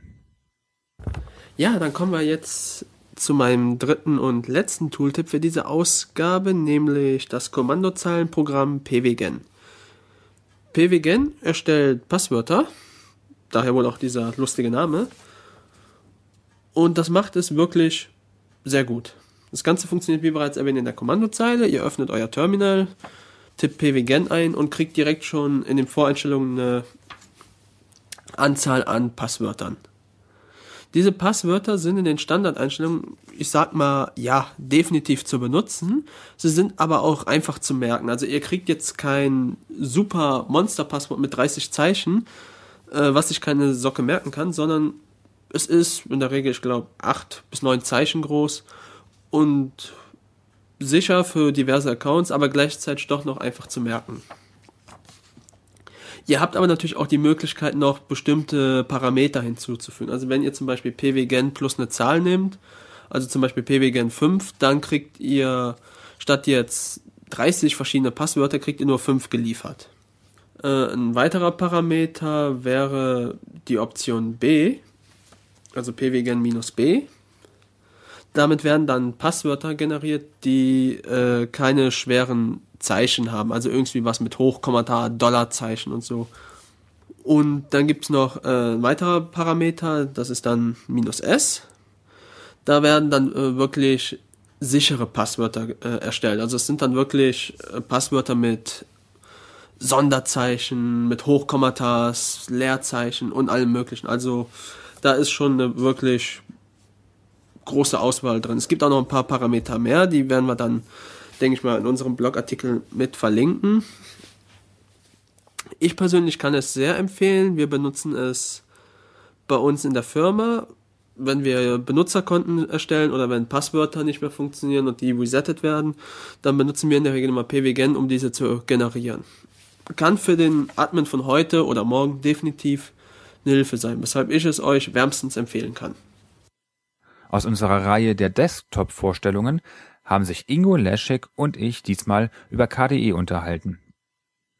Hallihallo, herzlich willkommen zur zweiten äh, Runde unseres Desktop Talks, den wir uns ja so hier als regelmäßige ähm, Einlage überlegt haben. Diesmal soll es um KDE gehen und mit dabei sind heute Leszek. Hi. Und Sebastian. Hallo. Und ich, ich bin Ingo und ähm, ja, wir haben uns überlegt, nachdem wir letztes Mal ja schon so ein bisschen über Unity geredet haben und da öfter mal so irgendwie KDE auch vorkam, dass wir dann äh, heute einfach KDE mal aufgreifen und ähm, ja, ähm, steigen wir doch mal ein bisschen in der Geschichte ein ähm, oder erstmal ja zu erklären, was so KDE überhaupt ist. Ich weiß nicht, Leszek, kennst du dich da so ein bisschen aus, wie, wie das alles so angefangen hat? Ähm, es ist ja schon ein relativ altes System. Ja, KDE, ähm, die, die Abkürzung KDE stand ja ursprünglich mal. Und es war, glaube ich, ein Schreibfehler für Cool Desktop Environment, nur mit K geschrieben, anstatt mit C. Und es hat ja, glaube ich, in den 90ern angefangen. Kurz nachdem halt eben auch die ersten Linux-Distributionen mit grafischer Oberfläche irgendwie rausgekommen sind, gab es auch äh, schon, ja, hier in Deutschland, der, glaube ich, der, ähm, wie heißt er nochmal, der Ettrich, Michael Ettrich oder wie hieß er? Ja, ja, Matthias Ettrich. Matthias Ettrich, genau, so hieß er. Der hat äh, sich dann gedacht, ja, warum könnten wir nicht mal einen ähm, kompletten Desktop schreiben, weil ja unter Linux, was, was, was damals ursprünglich so eigentlich von Unix auch her kam, meistens nur Fenstermanager eingesetzt worden sind, also zur Fensterverwaltung, dass man da irgendwie äh, Fenster hin und her schieben kann und äh, ja, minimieren, maximieren kon konnte, aber so richtig so, ein, so, ein, so eine Desktop-Umgebung, wie man das von, von Windows her kannte oder von, von, äh, von Mac OS, das gab's halt noch nicht. Und da hat er sich gedacht, okay, schreiben wir mal einen eigenen Desktop. Und äh, der hat das Ganze dann basierend gemacht auf einer auf einem Toolkit, das damals von Trolltech hergestellt worden ist und auch noch kommerziell war. Das heißt, es war ähm, auch proprietär äh, geschlossen, hat das aber dann äh, darauf aufgebaut. Das hat dann natürlich bei der Linux Community und dem ganzen, ähm, ja, bei der Free Software Foundation und dem ganzen Free Software Movement irgendwie auf, ja, stieß so ein bisschen auf, auf taube Ohren oder in so eine Wunde rein, weil sie ja selber keinen Desktop hatten, der eben komplett frei war. Und das war dann auch die Initialzündung, dann so einen Desktop zu machen. Das KDE ist tatsächlich nicht nur die Mutter des äh, KDE Desktops, sondern auch so ein bisschen die Initialzündung für GNOME gewesen damals. Genau, dadurch, dass die halt ähm, so ein unfreies äh, System erstmal benutzt haben, was dann natürlich später von Trolltech trotzdem freigegeben worden ist ähm, unter einer freien Lizenz. Also ich glaube 99 oder sowas war es dann auch wirklich ein freier Desktop. Trotzdem gibt's heute auch immer noch GNOME und ähm, ja, das sind ja immer noch die beiden Haupt-Linux-Desktops, würde ich mal so sagen. Ja, wie ging's dann weiter oder was was macht was zeichnet eigentlich ähm, KDE heutzutage so aus? Ich glaube, bleiben wir noch so ein bisschen vielleicht bei der Geschichte von dem äh, KDE und dann kommen wir zu dem, zu dem heute.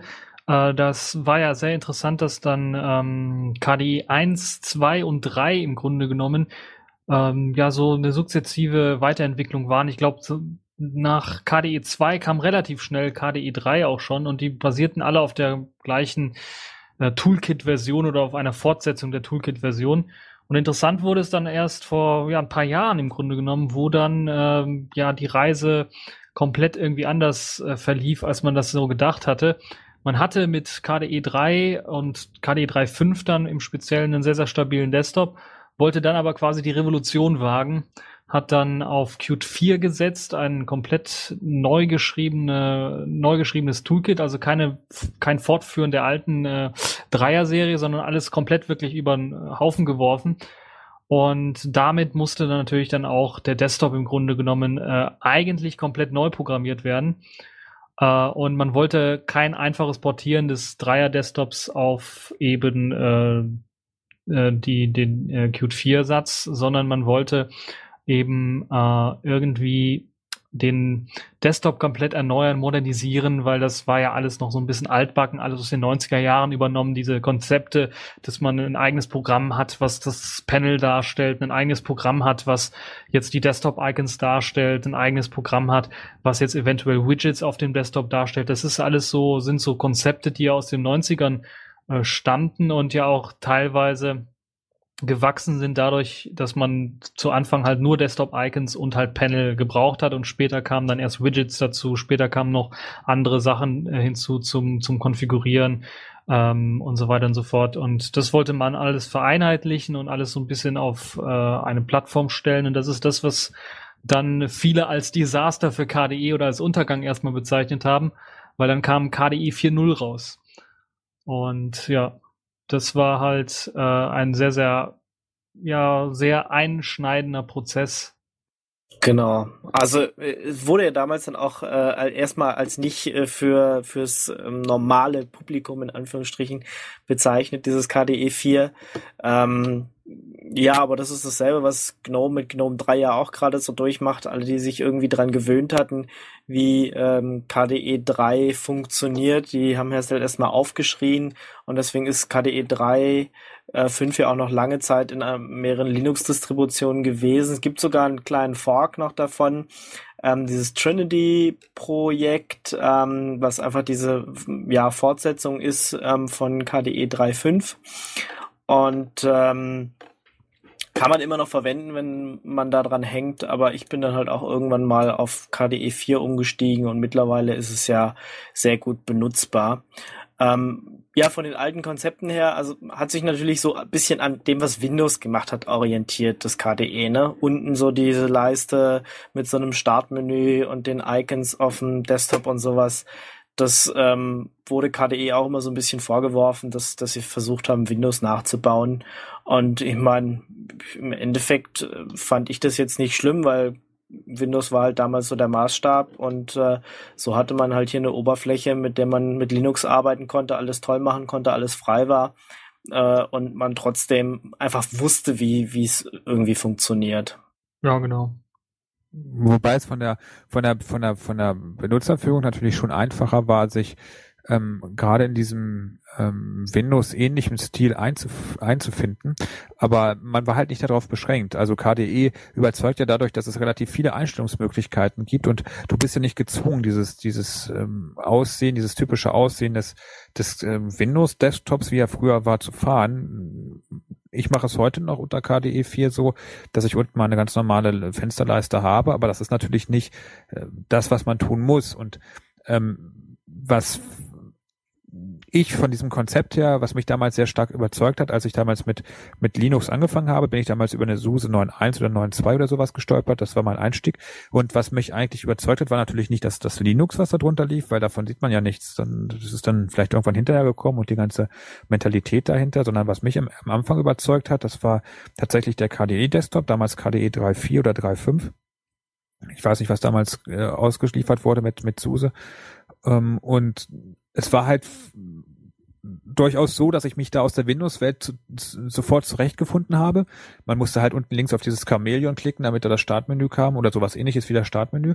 Und äh, gleichzeitig wurde man so mit Features überschüttet, äh, die, die tatsächlich sinnvoll fürs Arbeiten war. Das ist jetzt aber keine KDE-Eigenart, sondern das kann GNOME genauso.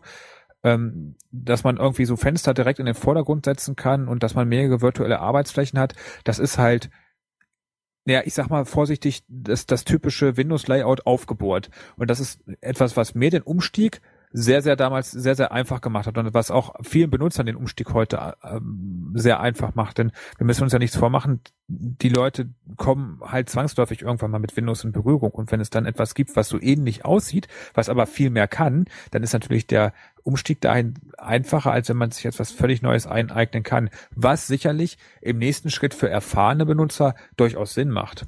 Aber dafür kann ich das halt bei KDE auch so einstellen, wie ich es möchte. Das ging mit 3.5 und das geht auch mit heute noch mit äh, KDE 4 ohne Probleme. Ja, es ist lustig, dass du äh, SUSE sagst, weil ich habe auch äh, damals ähm, SUSE verwendet. SUSE Linux hieß es ja damals noch, jetzt ist es ja OpenSUSE. Ähm, das erste Mal mit einer 6.0 in Kontakt gekommen und irgendwie auch bei, bei KDE einfach hängen geblieben.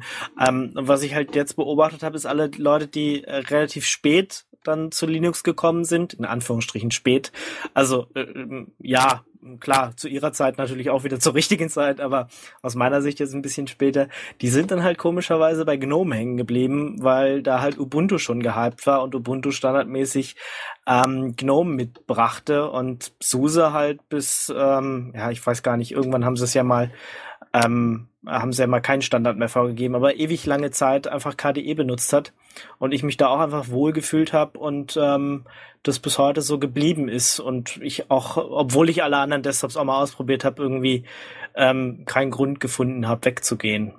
Ja, da hast du ja auch was Richtiges angesprochen. Damals war es ja auch zu der Zeit, wo wir mit Linux angefangen haben, wo es Ubuntu also noch nicht gab, da war es ja auch Usus unter den ganzen auch SUSE-Konkurrenten, dass halt KDE der Standard-Desktop ist. Also ich erinnere da an Mandriva äh, oder Mandrake hieß es ja damals noch, äh, was ja auch mit KDE ausgeliefert wurde. Selbst Red Hat lieferte standardmäßig KDE aus hatte zwar auch ein Gnome da, aber das Gnome war meistens immer so ein bisschen stiefmütterlich behandelt worden und es war ja auch lange Zeit, äh, sagen wir mal, eine turbulente Entwicklung dabei.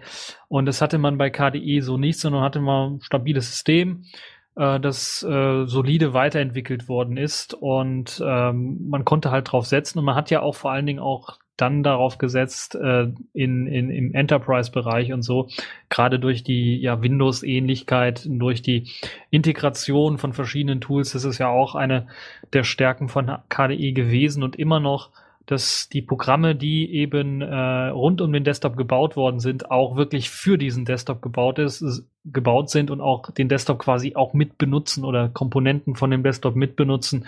Und das wirkt alles sehr, sehr stark integriert. Das hat sich bis heute tatsächlich so fortgesetzt. Und das ist eines äh, der Stärken von KDE, würde ich mal behaupten. Ja, also sehe ich ganz klar auch so, dass es, dass sie einfach extrem viel Software haben, egal ob es jetzt ähm, darum geht, ähm, da seine Fotos zu bearbeiten, ja, kann man Digicam nehmen, war immer eins der Vorreiterprogramme da in dem Bereich. Ähm, egal, ob es über Lernprogramme geht, äh, über zum Beispiel Marble, wo man so ein äh, Globus hat wie bei bei Google, Google Earth, aber auch noch viele andere Sachen drauflegen kann. Äh, Geografie, also einfach schöne Sachen, womit man auch Kindern das Lernen erleichtert, aber auch Sachen, die ich einfach gern benutze und äh, gern einfach mal wieder gucke, was auf der Erde so los ist und wo man noch ein bisschen was ähm, sich so aneignen kann.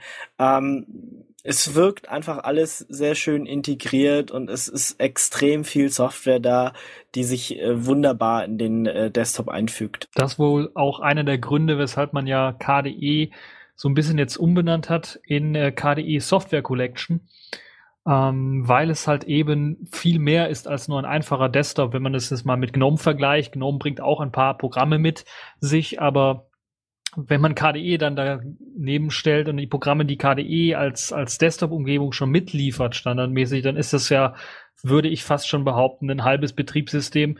Da fehlt halt nur noch der Kernel und dann äh, eine grafische, also ein Xorg-Server oder sowas und dann hast du halt im Grunde genommen schon ein halbes Betriebssystem. Und das spricht auch dafür, ähm, dass äh, KDE ja dann auch eingesetzt wird, nicht nur mit einem Linux-Unterbau, sondern auch mit einem BSD, mit einem Unix-Unterbau kann man das durchaus auch einsetzen und äh, die Programme davon halt eben auch nutzen. Und dann kommt ja auch noch was, was Tolles Neues hinzu, was ja mit KDE 4 und der Qt 4 ähm, Portierung oder dem Umstieg gelungen ist, äh, ist es die Programme ja portierbar zu machen, dass sie halt nicht nur eben auf Linux, auf Unix Desktops gut laufen, sondern dass die einzelnen Programme auch die Möglichkeit haben, eben auf einem Mac OS oder auf einem Windows auch äh, zu laufen. Und weil die halt qualitativ meistens sehr, sehr gut sind, macht es halt also sehr viel Sinn, dass sehr viel mehr Leute dann auch diese Programme dann nutzen können. Und ich glaube, gerade diese Edu-Programme, die du angesprochen hast, sind ein Vorreiter, würde ich sogar fast sagen.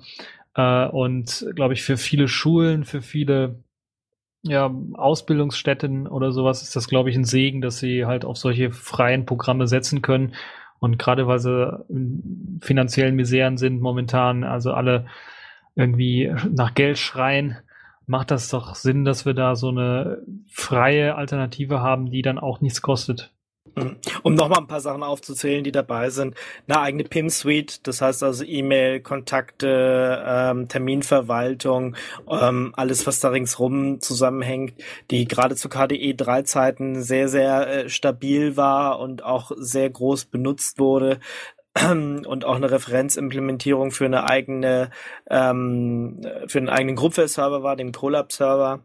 Dann ein eigener Browser natürlich, der Vorreiter war ähm, sich heute ja zu WebKit weiterentwickelt hat. Also WebKit ist ein Fork von diesem KHTML-Zweig und äh, heute in sehr, sehr vielen Browsern vorhanden ist und damals mit dem Conqueror angefangen hat und ähm, auch im Conqueror viele, viele Ideen waren, die heute in Browsern Standard sind. Ich kann mich noch äh, dran erinnern, das erste Mal, wo ich im Google-Feld irgendwas losgetippt habe und er schon Vorschläge gemacht hatte. Das kam erst viel, viel später in anderen Browsern und war zuerst im Conqueror dabei. Ähm, bis hin zu einer eigenen Bürosuite, also ähm, jetzt heißt es ja Caligri oder so ähnlich, früher einfach K-Office. Ähm, ja, also eigentlich, wie du schon gesagt hast, Legic, ist alles dabei, was man von einem äh, Betriebssystem erwarten würde. Ähm, auch Systembuch, ne? Also so viel ich weiß oder soweit ich das überblicken kann, zumindest war es unter jeder Distribution so, dass KDE zum Beispiel einen eigenen Druckeinstellungsdialog mitbringt. Und ähm, auch Partitionierungsprogramme bringt KDE selbst mit. Und das hat den Vorteil, dass also völlig unabhängig vom Betriebssystem auch auf einem BSD ähm, ein KDE schon mit diesem Systemprogramm daherkommt. Das heißt, ohne den, das Wissen vom Unterbau kann man eigentlich schon, wenn man mit KDE umgehen kann, ähm, genauso wie man damit unter Linux arbeitet, auch unter einem BSD oder einem anderen Unix arbeiten. Ja, genau. Vielleicht noch eine Besonderheit, ähm, die mir jetzt gerade so einfällt, ähm, ohne jetzt KDE wirklich über den Klee zu loben, aber was ich noch toll finde, ähm, der Dateimanager der Dolphin, was früher auch im Conqueror direkt integriert war, ähm, ja, macht, macht die wichtigsten Sachen, ähm, also Dateien anzeigen, sortieren, ähm, Bilder schon anzeigen und mit dem Nepomuk Framework kann man ja sogar auch äh, Text hinzufügen und sowas, alles, was ich jetzt auch gar nicht benutze, nachdem man dann auch wieder suchen könnte. Ähm, und was ich da an KDE einfach noch toll finde, ist diese K-Parts-Infrastruktur. Äh, das heißt, dass ähm, zum Beispiel der, das Terminal in einem anderen Programm eingebunden sein kann oder äh, ich weiß nicht, was, wem fällt jetzt noch was Cleveres ein? Also der Browser, ähm, also der Conqueror Browser Teil in irgendeinem anderen Programm direkt was anzeigen kann. Also, ähm, dass sich verschiedene andere Programme immer integrieren können, wo man den Teil einfach nicht neu schreiben muss, weil man ihn einfach braucht, sondern äh, direkt auf diese Infrastruktur zugreifen kann. Der Edit zum Beispiel so ein Ding, ne? Also den gibt es sowohl unter Cartwright als auch unter Karte, also Kate, ähm, ist halt diese Editor-Komponente dann inklusive Syntax-Hervorhebung und so weiter halt schon da und der Rest ist einfach drumherum gebaut als IDE. Ja, ich glaube, wir müssen noch mal kurz erwähnen, weil, weil der Ingo hat ja vorher jetzt gesprochen von Conqueror als äh, Webbrowser und jetzt äh, hat sich das so ein bisschen vermischt. Der ist da noch ein bisschen mehr als ein Webbrowser, kann ja auch als Dateimanager genutzt werden und wurde ja auch bis drei, bis zur 3.5er Version als Dateimanager genutzt. Und da ist es sehr clever, dass man halt eben zwischen eben dem Webbrowser-Modus und den Dateimodus so ein bisschen hin und her schalten kann und auch gerade durch diese K-Parts-Technologie die Möglichkeit hat, zum Beispiel äh, einen PDF-Link auf einer Webseite anzuklicken und anstatt, dass jetzt die Datei irgendwie runtergeladen wird oder jetzt äh, ein spezielles Plugin da irgendwie aktiviert werden muss, wird halt eben diese K-Parts-Komponente ähm, aufgerufen und dann dieses PDF in äh, dem, ja, in der PDF-Viewer, in dem Okular K-Part, Okular ist der PDF-Viewer, äh, geladen und man kann sich halt das PDF dann anschauen. Ich glaube, das ist sehr, sehr nett gemacht. Das funktioniert auch mit anderen Dingen. Äh, Media Player zum Beispiel, da hat man die Möglichkeit halt äh, embedded im Grunde genommen, also integriert in den Dateimanager, sich das Ganze anzeigen zu lassen. Sehr clever finde ich das auch mit äh, dem Dateimanager und den äh, ja, komprimierten Archiven, ZIP-Archiv oder sowas. Da hat man die Möglichkeit, einfach reinzugehen, als ob es ein ganz normaler Ordner wäre und kann dann Dateien rauskopieren und ganz normal arbeiten, wie man es halt vom Dateimanager gewohnt ist. Und ja, ich glaube, dass ähm, allgemein KDE auch gerade mit dem Schritt wieder zur 4.0er Version dann äh, in Sachen Komponenten und der Aufteilung der Komponenten ganz, ganz viel gemacht hat. Wir haben jetzt ein paar Programme angesprochen, aber auch, glaube ich, für Entwickler ist es äh, sehr, sehr wichtig zu wissen, dass man nicht für jede Plattform, also wenn jetzt ein KDE auf einem Unix-System läuft, wenn es jetzt auf Windows läuft, KDE-Programme oder sowas, dass man da irgendwie was äh, einstellen muss, dass man da irgendwie was neu programmieren muss, extra für diese Plattform, sondern man kann eben auf Standard-Frameworks, auf Standard-Dinge zugreifen, wie zum Beispiel die Hardware, da wird so eine Schicht, die nennt sich Solid, ähm, die wird genommen, um halt eben auf alle Hardware-Sachen zuzugreifen, sei es Audio, sei es äh, Videokarte, ähm, sei es irgendwie was anderes, Bluetooth oder sowas, da kann man alles über eben diese Schnittstelle drauf zugreifen und egal was für ein Betriebssystem, was für ein Unterbau jetzt dann tatsächlich unter dem KDE steckt. Und ich glaube, das ist eine tolle Sache. Und dann zusammen natürlich mit dem Nepomuk Framework, was du angesprochen hast, das ist eine semantische Suche im Grunde genommen. Also ich glaube, was kann man sich darunter vorstellen? Da kann man sich darunter vorstellen, dass das man, dass man im Grunde genommen die Möglichkeit hat, ähm, Programmen oder Dateien verschiedene Eigenschaften zuzuordnen. Also neben hier schreibgeschützt oder lesend oder sowas kann man sagen, okay, du hast jetzt die Eigenschaft Titel und Autor und äh, Songtext und so weiter. Das kann man alles in die Datei reinschreiben und er speichert das halt als Dat extra Dateiattribut eben ab in einer speziellen Datenbank, eben dieser Nepomuk Datenbank. Und das lässt sich dann wunderbar durchsuchen, ist möglich für alle Programme, weil das halt wieder so ein Framework ist. Alle Programme können darauf zugreifen. Und so gibt es zum Beispiel ganze Media Player, die ihre ähm, ID3-Tags oder äh, ihre Informationen in die Dateien reinschreiben und auch diese Nepomuk, äh, dieses Nepomuk Framework benutzen, um nach Dateien sehr schnell suchen zu können. Und anstatt eine Datenbank aufzubauen für eben Musikdateien oder sowas, wird eben dieses Nepomuk Framework dafür benutzt. Ja, es ist natürlich, äh, also ist natürlicher, so wie du normalerweise, also du willst ja eigentlich nicht mit Dateien umgehen, sondern eigentlich gehst du mit, äh, ja, so mit Tags um. Ne? Also du denkst dir eher, okay, das ist, du weißt nicht ganz genau, wie das Ding heißt, aber du weißt, du hast irgendwie am Samstagnachmittag was damit gemacht und du hast ihm den Tag äh, E-Mail gegeben oder den Tag äh, ähm, Apfelkuchen und willst dann halt danach suchen. Aber wie das Ding im Endeffekt heißt, als Dateiname ist der eigentlich völlig egal und hast du dir auch nicht gemerkt und nach solchen Sachen kann man dann da suchen. Ähm, noch eine coole Sache, mh, die nicht unerwähnt bleiben sollte, ist KIO, weil wir ja kurz davor beim Browser waren und beim Dateimanager. Das ist die Möglichkeit, ähm, ja, ein virtuelles Dateisystem zur Verfügung zu stellen und darüber dann ähm, einfach wenn ich jetzt ein WebDAV aufrufen will, kann ich das einfach direkt im Browser oder im Dolphin machen. Wenn ich über Samba auf einen ähm, Share zugreifen will, kann ich das einfach machen. Wenn ich auf eine FTP-Verbindung zugreifen will, auf ähm, eine SSH-Verbindung, ähm, kann ich einfach alles direkt in meinem Dateimanager machen. Und das ist so ein Feature, was ich regelmäßig verwende und dann einfach Drag and Drop irgendwas ähm, irgendwo hinziehen oder herkopieren. Man braucht nicht für alles irgendwie ein eigenes Programm, sondern das kann der Dateimanager direkt. Und das ist einfach ein cooles Feature. Wie geht das? Wie geht das? Du kannst einfach, äh, wenn, wenn, du im Dolphin zum Beispiel oben auf, ähm, also da wo jetzt bei mir gerade Home Ingo Downloads steht, da kannst du einfach ähm, eingeben smb Doppelpunkt Doppelslash und dann würde dir anzeigen, welche Rechner gerade im Netzwerk sind oder es gibt auch an der linken Seite meist, also zumindest bei den Standardeinstellungen, Punkt Netzwerk, wo man draufgehen kann. Ähm, und dann würde auch ähm, einfach mal suchen, was sind hier für Fileserver, was hier sind hier für Samba oder also was sind für Windows-Maschinen da. Die kann man dann direkt anklicken und wenn sie ein Passwort, ein Username und Passwort brauchen, gibt man das, fragt er halt danach, gibt's ein, sieht es dann und dann kann man gleich mit den Maschinen interagieren.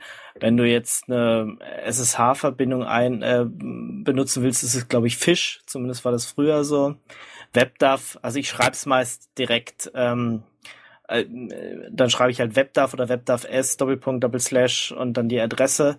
Geht sicher auch irgendwie übers Menü, aber ich bin so eher der Typ, wenn ich weiß, wie es geht, mache ich es per Hand. Ähm, kann durchaus auch sein, dass das hat sicher auch irgendwo einen Menüpunkt, äh, weiß ich bloß nicht. Ich glaube, das kann man auch unter Netzwerk finden.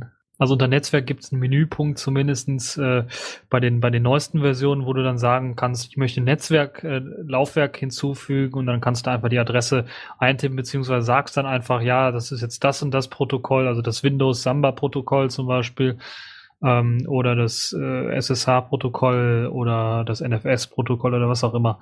Das kann man also alles auswählen. Also das, die Netzwerkfähigkeiten von dem Dateimanager sind äh, wirklich großartig. Also äh, der, der, der Dateimanager, der Dolphin, das ist ähm, eins von diesen Programmen, die ja bei der Umstellung von KDE 3.5 auf KDE 4 so, so ein bisschen für Unmut gesorgt hatten. In KDE 3 war ja der Conqueror Browser und Dateimanager in 1 und 4 kam dann Dolphin und das hat nicht so ganz auf, auf Nächstenliebe gestoßen, äh, vor allen Dingen nicht am Anfang, als KDE 4 noch relativ neu war. Da weiß ich, dass es da böse und kritische Stimmen gab, weil natürlich dieses ganze KDE 4 zu diesem Zeitpunkt noch im im Umbruch war. Was sich aber in letzter Zeit immer mehr zeigt, ist, dass, dass der Dolphin natürlich inzwischen ein guter Dateimanager ist, aber es geht auch unglaublich viel ähm, Entwicklung da rein. Also es, es entwickelt sich sehr viel, es bleibt nichts konstant.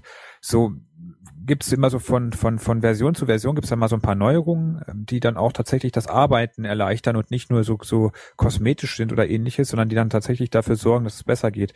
Ähm, so hat irgendwann zwischendurch der Dolphin mal gelernt, dass man die Fenster an sich teilen kann, so wie man das früher von, von so Dateimanagern wie dem Norton Commander kannte, dass man links und rechts ähm, verschiedene Dateibäume sehen kann. Das macht man hier mit einem einfachen Knopfdruck, dass man sich den entsprechend teilt.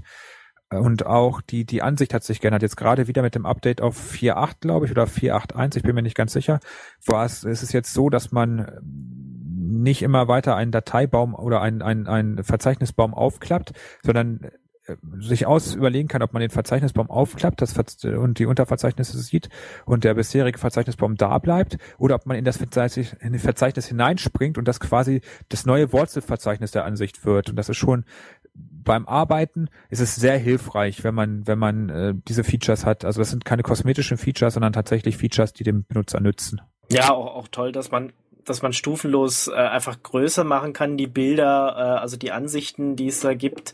Ja, man sieht ja auch oft, was, was so in den äh, einzelnen Ordnern schon so ein bisschen drin liegt, ja, ob es HTML-Sachen sind oder was auch immer. Und mit einem Klick kann man, ähm, auch, könnte man auch in dem, äh, äh, in dem Dolphin selbst dann die Bilder gleich sehen, kann man auch alles einstellen. Also schon schick gemacht. Ja, und gerade glaube ich auch die Möglichkeit, dass man eben die Ansichten verschieden wechseln kann und äh, die Möglichkeit hat, für jeden Ordner eine andere Ansicht zu wählen. Das ist sehr hilfreich für, für mich zumindestens, wenn ich jetzt einen Downloads-Ordner habe, kann ich das in einer detaillierten List, äh, Liste mir anzeigen lassen und das nach Datum sortieren, so dass ich weiß, okay, meine Downloads sind immer unten in der Liste oder immer oben in der Liste.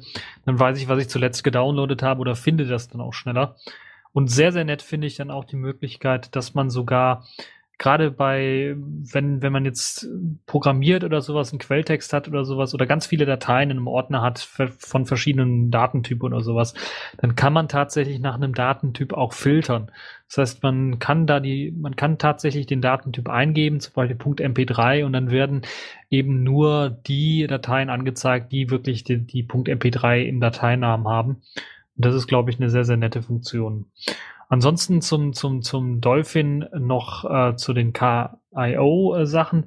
Da fand ich relativ gut. Ähm, ich weiß nicht, wie das bei euch so ist, aber ich hatte noch äh, vor ein, zwei Jahren noch eine ganze Menge Audio-CDs rumliegen und wollte die eindigitalisieren. Und da ist halt eben das Geniale, dass man das tatsächlich auch noch über diesen Dateimanager machen kann einfach die Audio-CD reinlegen und dann kriegt man auch dank so, so eines, äh, so, so eines kleinen KIO kriegt man die Möglichkeit einfach auf der CD zu schauen. Da gibt es einen Wave-Ordner, einen MP3 und einen OGG-Ordner. Dann kann man einfach da reingehen und hat schon quasi die gerippten Dateien darauf, darauf rumliegen und man kann dann einfach sagen, kopieren und auf äh, Festplatte bannen. Und sehr nett fand ich, das habe ich letztens gesehen. Ähm, ähm, gibt es die Integration von BitTorrent beziehungsweise den Magnet Links für BitTorrent, also für die Leute, die sich ein bisschen damit auskennen. Das sind halt einfach äh, neuere Links für, um halt an Dateien zu kommen über übers äh, BitTorrent Netzwerk. Und da gibt es halt eine Integration auch für den äh, Dolphin oder den Conqueror, also KIO Integration, dass man quasi wie auf einem FTP Server in dem Dateimanager auch eben BitTorrent Dateien quasi anschauen kann, runterladen kann, streamen kann, auch mit dem nativen Player oder der eingebauten ähm, K-Part äh, Video, Videoplayers im, im, im Dateimanager. Also das ist wirklich sehr, sehr genial gemacht und es zeigt so auch das Potenzial, äh, was äh, KDE ja seit den 90ern, wo das mit CD-Rippen auch schon alles möglich war, bis halt heute, wo halt Dateisharen und, und, und File-Sharing hm, ähm, auch betrieben wird und auch unterstützt wird dadurch, dass man halt neue Komponenten einfach einbauen kann.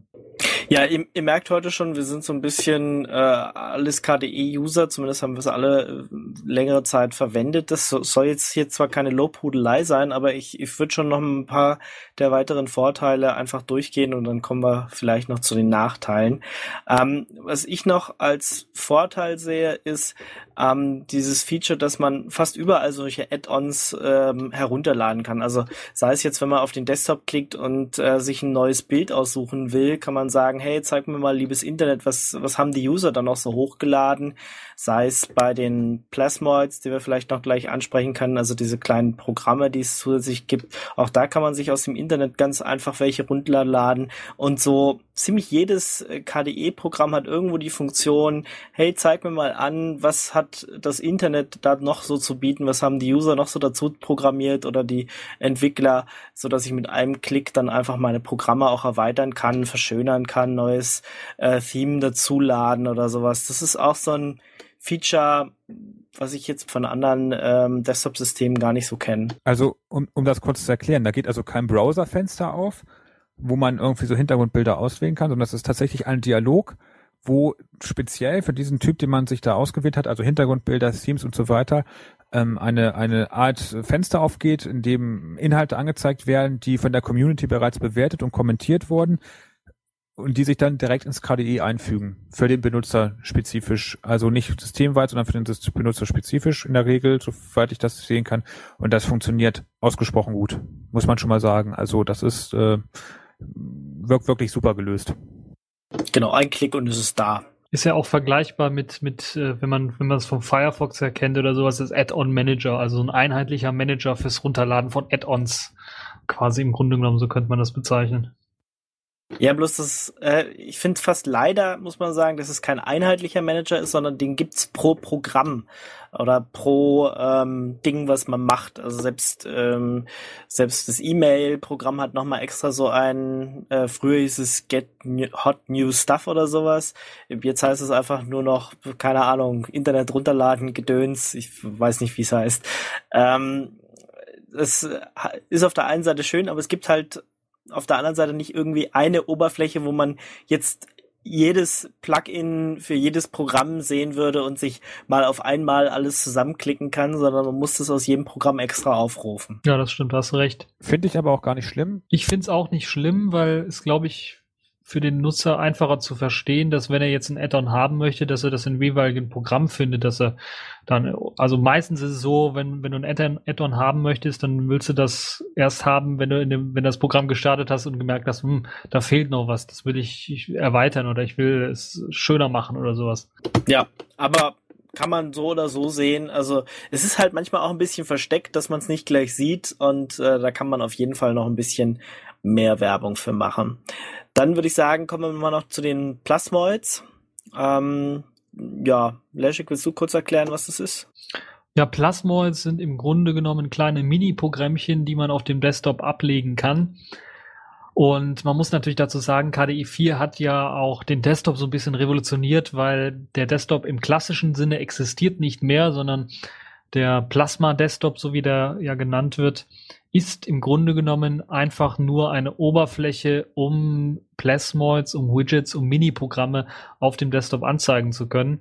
Und da gibt es halt Mini-Programme wie eine kleine Uhr zum Beispiel, ein Kalender, ein Taschenrechner, aber auch so Programme, die, die wir kennen von, von, von älteren Desktops, äh, um halt eben zum Beispiel Icons anzuzeigen, um Symbole anzuzeigen, um einen Dateimanager quasi auf dem Desktop anzuzeigen, der den Desktop-Ordner äh, quasi anzeigt. Es gibt die Möglichkeit, und das fand ich, das habe ich bei KDE das allererste Mal gesehen, die Möglichkeit auch dann tatsächlich mehrere Ordner auf dem Desktop zu verwalten. Das heißt, man kann tatsächlich nicht nur einen Desktop-Ordner haben, wo man alle Symbole drin hat, sondern man kann mehrere verschiedene haben. So kann man zum Beispiel sagen, ich habe jetzt eine Kategorie, da will ich meine Spiele angezeigt bekommen und dann habe ich jetzt einen Desktop-Ordner Spiele, den werfe ich einfach auf den Desktop und dann werden dort halt eben meine Spiele drin angezeigt. Ich habe jetzt eine äh, Entwicklungsumgebung oder sowas oder entwickle irgendwie was rum, dann kann ich meinen Ordner da auch reinwerfen und dann werden mir alle meine äh, Entwicklungsprogramme angezeigt. Also das ist äh, schon riesig. Es gibt aber auch ganz nützliche Programme wie eine Integration in Twitter oder Identica, äh, wo man dann vom Desktop aus direkt äh, halt seine Kurznachrichten verschicken kann. Aber auch Programme beispielsweise, die einem ermöglichen, Notizen über das Internet dann zu synchronisieren oder sowas. Das ist auch alles mit dabei. Ein Programm, wo man einfach Dateien drauf fallen lassen kann, dann werden sie irgendwo hochgeladen in einen No-Paste-Service oder sowas ähm, um sie halt mit Freunden oder so zu teilen. Das ist also sehr, sehr nützlich äh, und ja, interaktiver Desktop würde ich mal sagen, der halt eben mit Programmen, mit Plasmoids ausgestattet werden kann. Und äh, das ist halt eben auch eine der interessanten Technologien, weil sie ja so weit geht, dass man diese Mini-Programme ja nicht nur lokal auf seinem Desktop laufen lassen kann, sondern auch mit anderen Freunden teilen kann. Beispielsweise hat man sein eigenes Plasmod programmiert und äh, möchte das mit einem Kollegen im Netzwerk teilen, kann man das sogar freigeben und jemand anders kann es äh, dann sehen auf seinem Desktop und dann äh, per Netzwerk einfach bei sich auf den Desktop legen. Also eine sehr, sehr gute Technologie und die ermöglicht halt dadurch, dass alles in Mini-Programme reingesteckt wird, dass KDE äußerst flexibel ist, was den Desktop angeht und äußerst anpassbar ist, was den Desktop angeht, weil so kann man einfach sagen, okay, das Panel, was jetzt unten normalerweise dargestellt wird, ist auch ein äh, Plasmoid. Äh, ich will das nicht haben oder so, dann kann man das einfach löschen und man kann sich dann ähm, auch der gut dank der guten Konfigurierbarkeit von KDE auch einfach sagen, okay, ich möchte jetzt so einen typischen Fenstermanager äh, Bedienstil haben, wie bei Fluxbox oder OpenBox, wo ich dann alles mit der rechten Maustaste starte. Das kann man einfach ähm, in KDE so einstellen und dank des flexiblen Desktops ist es dann auch sehr gut möglich. Anderes Beispiel wäre Netbooks oder jetzt ganz neu natürlich auch Tablets, ähm, die sich auch dank dieses anpassbaren Bildschirms natürlich äh, des Desktops dann halt auch äh, dazu eignen, dass man äh, da eigene Oberflächen für entwickelt. Beispielsweise eine Netbook-Oberfläche mit großen Icons, äh, große Suche, wo man dann suchen kann, oder eine Tablet-Oberfläche, die halt eben optimiert ist für, für eine Bedienung mit dem Finger oder mit dem Touchscreen halt. Und das ist, glaube ich, äh, auch wieder ein sehr, sehr großer Vorteil von äh, KDE, äh, der Plasma Desktop. Genau, da kann man dann irgendwo umschalten. Ich weiß jetzt gerade nicht mehr wo, aber da kann man auf jeden Fall auswählen, ich bin jetzt eher auf dem Netbook und dann sieht die ganze Oberfläche bisschen anders aus, schöner angeordnet, äh, bestimmte Sachen schneller zugreifbar einfach und äh, angepasst auf so eine kleine, auf so einen kleinen äh, Netbook. Also ich habe die auch mal eine Zeit lang äh, verwendet, diese Netbook äh, UI, die extra von KDE kam, obwohl ich mittlerweile eher da zu LX.de übergeschwenkt bin. Weil ich muss ganz ehrlich sagen, ich finde die Plasmoids zwar auch toll, aber ich benutze vielleicht zwei, drei. Mehr habe ich auf meinem Desktop gar nicht. Ähm, aber das ist, äh, ist natürlich das Schöne, ja, man kann sie benutzen, man muss sie aber natürlich nicht benutzen. Alles ist schön aus diesen Plasmoids zusammengesetzt, aber wenn ich jetzt außer mein, mein äh, Menü ganz unten, mein Startmenü und sowas nichts weiter brauche, dann benutze ich halt nichts anderes. Ja, ich glaube, das mit den Plasmoids und diesen kleinen Mini-Programmen, die man tatsächlich auf dem Desktop irgendwie legen kann, macht ja auch eher Sinn, glaube ich, für solche Tablet-Geräte, für, für, also Geräte mit Touchscreen oder sowas. Ich kenne es jedenfalls äh, von, von meinem Smartphone her, dass ich da sehr viel auf den Desktop lege, so eine News-Ansicht was mir so ein RSS-Feed anzeigt mit den neuesten Nachrichten oder sowas. Das könnte ich mir vorstellen, dass das durchaus auf dem Tablet auch Sinn macht, dass man da nicht ein extra Programm starten muss, sondern dass man das Wichtigste, was man so, wenn man morgens früh aufsteht, am, am Frühstückstisch sitzt und ein Tablet anmacht, um neue Nachrichten oder sowas zu lesen, äh, dann macht es halt Sinn, dass das direkt auf dem Desktop ist und sich ständig aktualisiert. Aber für den, für den klassischen Desktop, da bin ich ja, also für den ganz normalen Laptop oder für den, für den äh, Tower, äh, bin ich ja auch eher dabei, dass ich das Ganze klassisch einrichte. Das geht ja auch, dass du einfach sagst, ich möchte jetzt den Desktop mit äh, meinem ganz normalen Symbolen ausstatten und einem Hintergrundbild und mein Panel soll unten bleiben und äh, das geht halt also auch. Das ist halt wieder, glaube ich, ein Thema, was wir ansprechen müssen. KDE ist äußerst äh, anpassbar und hat sehr, sehr viele Einstellungsmöglichkeiten. Man wird teilweise sogar ähm, als Anwender, wenn man da anfängt, da sich ein bisschen mit zu beschäftigen, ein bisschen was schon über, ja, einfach erschlagen mit diesen, mit diesen äh, Einstellungsmöglichkeiten und Einstellungsoptionen, die es gibt. Also da muss man sich tatsächlich durchklicken und äh, oder man muss nicht, aber man kann sich auf jeden Fall durchklicken und mal anschauen, was es alles für Möglichkeiten gibt. Es ist also zu 90 Prozent äh, die Dinge, die man mit dem Desktop machen möchte, das, was man einstellen möchte, das kann man tatsächlich dann auch grafisch mit ein, zwei Klicks erreichen. Und ich glaube, das ist auch eine Besonderheit äh, von KDE gegenüber anderen Desktop-Umgebungen. LXDE hast jetzt angesprochen, äh, die halt eben solche Anpass, solche Anpassungen nur erlauben, wenn man das in irgendwelchen obskuren Konfigurationsdateien oder mit bestimmten Befehlen machen äh, kann. Willst du jetzt dieses Fass echt aufmachen? Weil wir haben ja bei der letzten Sendung da auch ein paar Kommentare zugekriegt, als wir bei Unity drüber geredet haben. Und ich glaube, Dirk hat sich äh, unter anderem gesagt, nee, er will nichts anpassen, deswegen benutzt er kein KDE, das ist ihm zu viel. Und da war so mein erster Gedanke, ja, dann mach's halt nicht. Also ich meine, ich installiere das halt auch nur so und benutze es fertig aus. Ja, du musst keine einzige Einstellung anpassen. KDE kommt äh, so out of the box, du kannst es installieren und kannst es genauso benutzen, wie du willst und du musst keine einzige Einstellung tun. Das Tolle ist, du kannst so viele machen. Du kannst hier alles konfigurieren, bis hin zu kaputt konfigurieren kann man machen. Und das finde ich halt das Geniale. Ja, also genauso sehe ich das auch. Ich habe bei meinem KDE auch nichts eingestellt. Äh, manchmal überkommt mich das so, dann denke ich so freitags, oh nein, heute am Wochenende, heute bist du der Super-Nerd. Und dann, dann lade ich mir irgendwelche obskuren Themes runter und, und dann sieht hinterher das KDE total, total, also ich könnte damit angeben, wenn jemand hier vorbeikommen würde. Aber meistens ist dann montags so, dann dass ich sage, okay, Ähm, ich, ich wechsle wieder zurück aufs Oxygen-Theme, weil das ist also Standard und, und das sieht einfach ähm, ein bisschen nüchterner aus, aber es ist sehr praktikabel. Und das Schöne ist halt, es geht, aber man muss es nicht tun.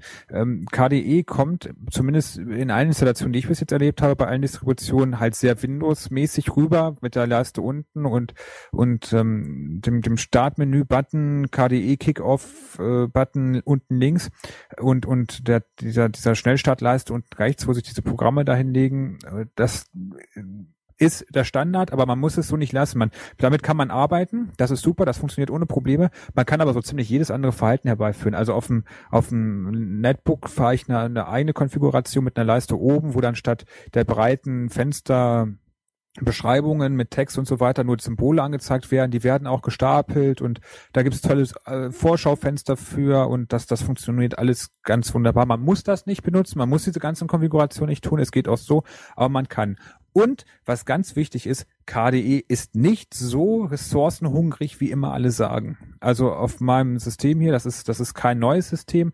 Das ist ein sechs Jahre alter AMD Athlon 4200 Plus mit irgendwie zwei Gigabyte RAM. Das ist wirklich nicht der heiße Scheiß. Und KDE lässt sich total problemlos benutzen, inklusive Effekten und, und was weiß ich nicht alles. Also KDE ist nicht so ressourcenhungrig, wie man draußen immer sagt.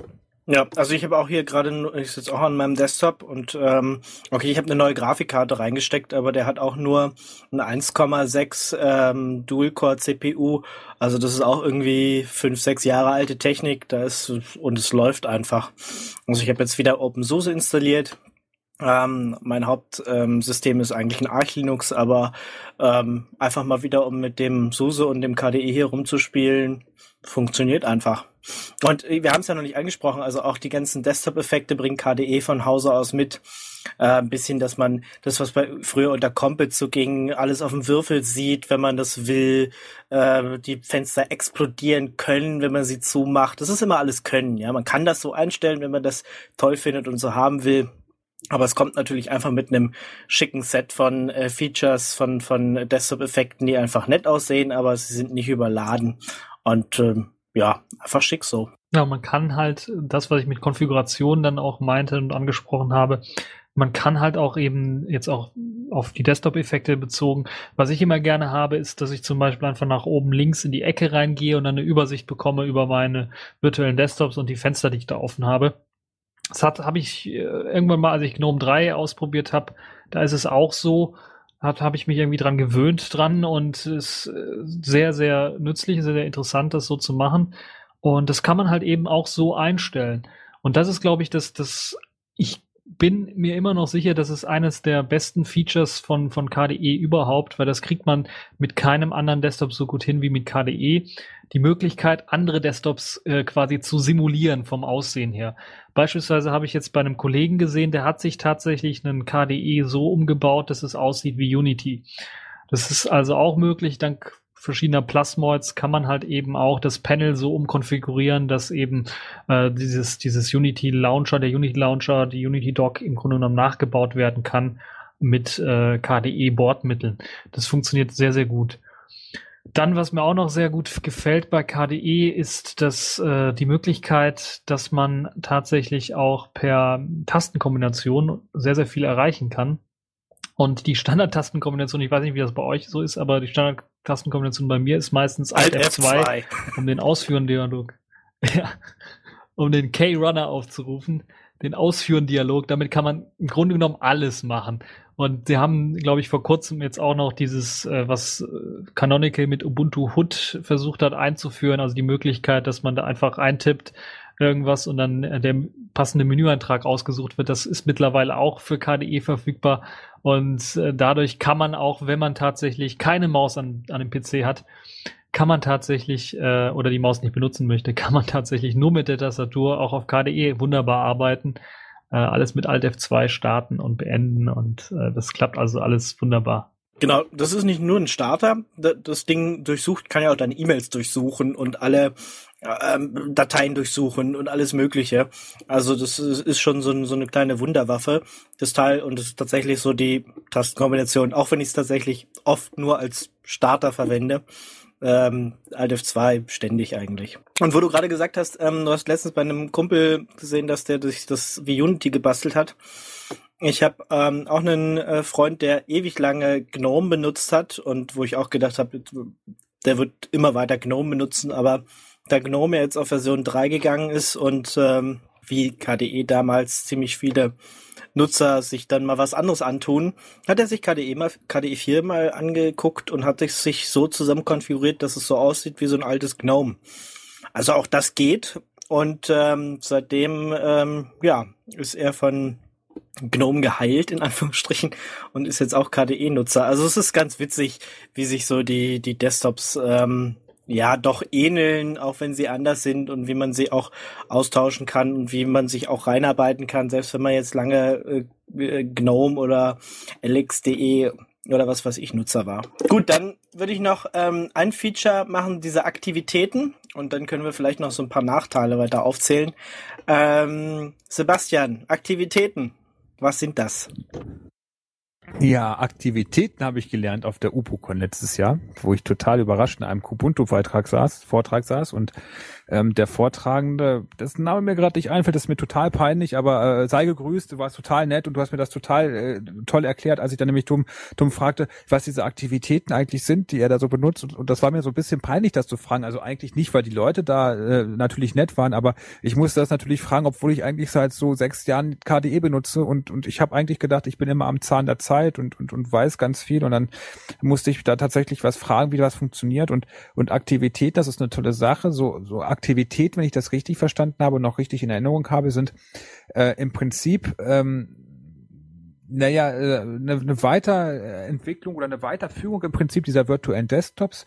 Man hat dort nicht nicht nicht irgendwie, äh, ja, es sind im Prinzip Sessions, ganze ganze Arbeitssessions, die man die man einfrieren kann und die man gegen etwas anderes austauschen kann. Das heißt, der Zustand des KDEs wird wird eingefroren, kann im Speicher gehalten werden oder kann auch auf die Platte geschrieben werden und ähm, man kann zwischen diesen Zuständen, also diesen Aktivitäten wechseln. Klingt auf, auf Anhieb ein bisschen bescheuert, ist aber ganz prima, wenn man sich zum Beispiel vorstellt, dass man seinen Laptop sowohl auf der Arbeit benutzt als auch zu Hause benutzt und man kann sich dann quasi ein KDE für zu Hause einrichten. Das ist dann die Aktivität zu Hause und eins für die Arbeit, das ist die Aktivität Arbeit und man kann zwischen den beiden einfach hin und her schalten.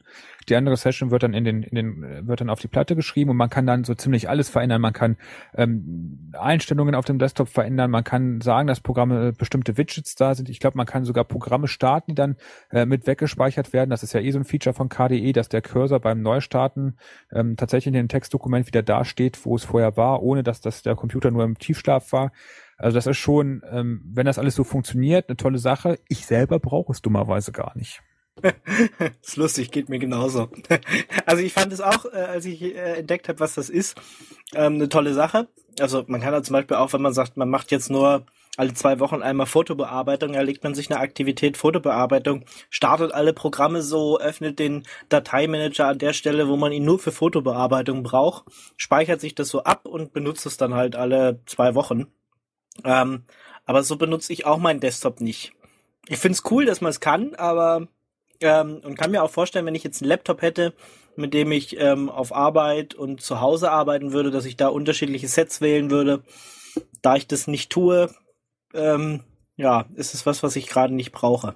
Ja, ich benutze das tatsächlich äh, häufig, gerade wenn ich äh, eine Präsentation oder so halten soll, da habe ich mal mir so eine eigene Präsentationsaktivität ähm, angelegt, die dann erstmal so ein Standard-Desktop-Bild, Hintergrundbild lädt und anzeigt und nicht so viel Widgets oder so ein Kram anzeigt, äh, aber dann auch zusammen mit dem ähm, mit dem Power Manager, also mit der Energieeinstellung dann zum Beispiel sagt, ja, für Präsentationen, der Bildschirm soll immer an sein, er soll nicht in Standby reingehen zum Beispiel, oder die Auflösung solle die und die sein.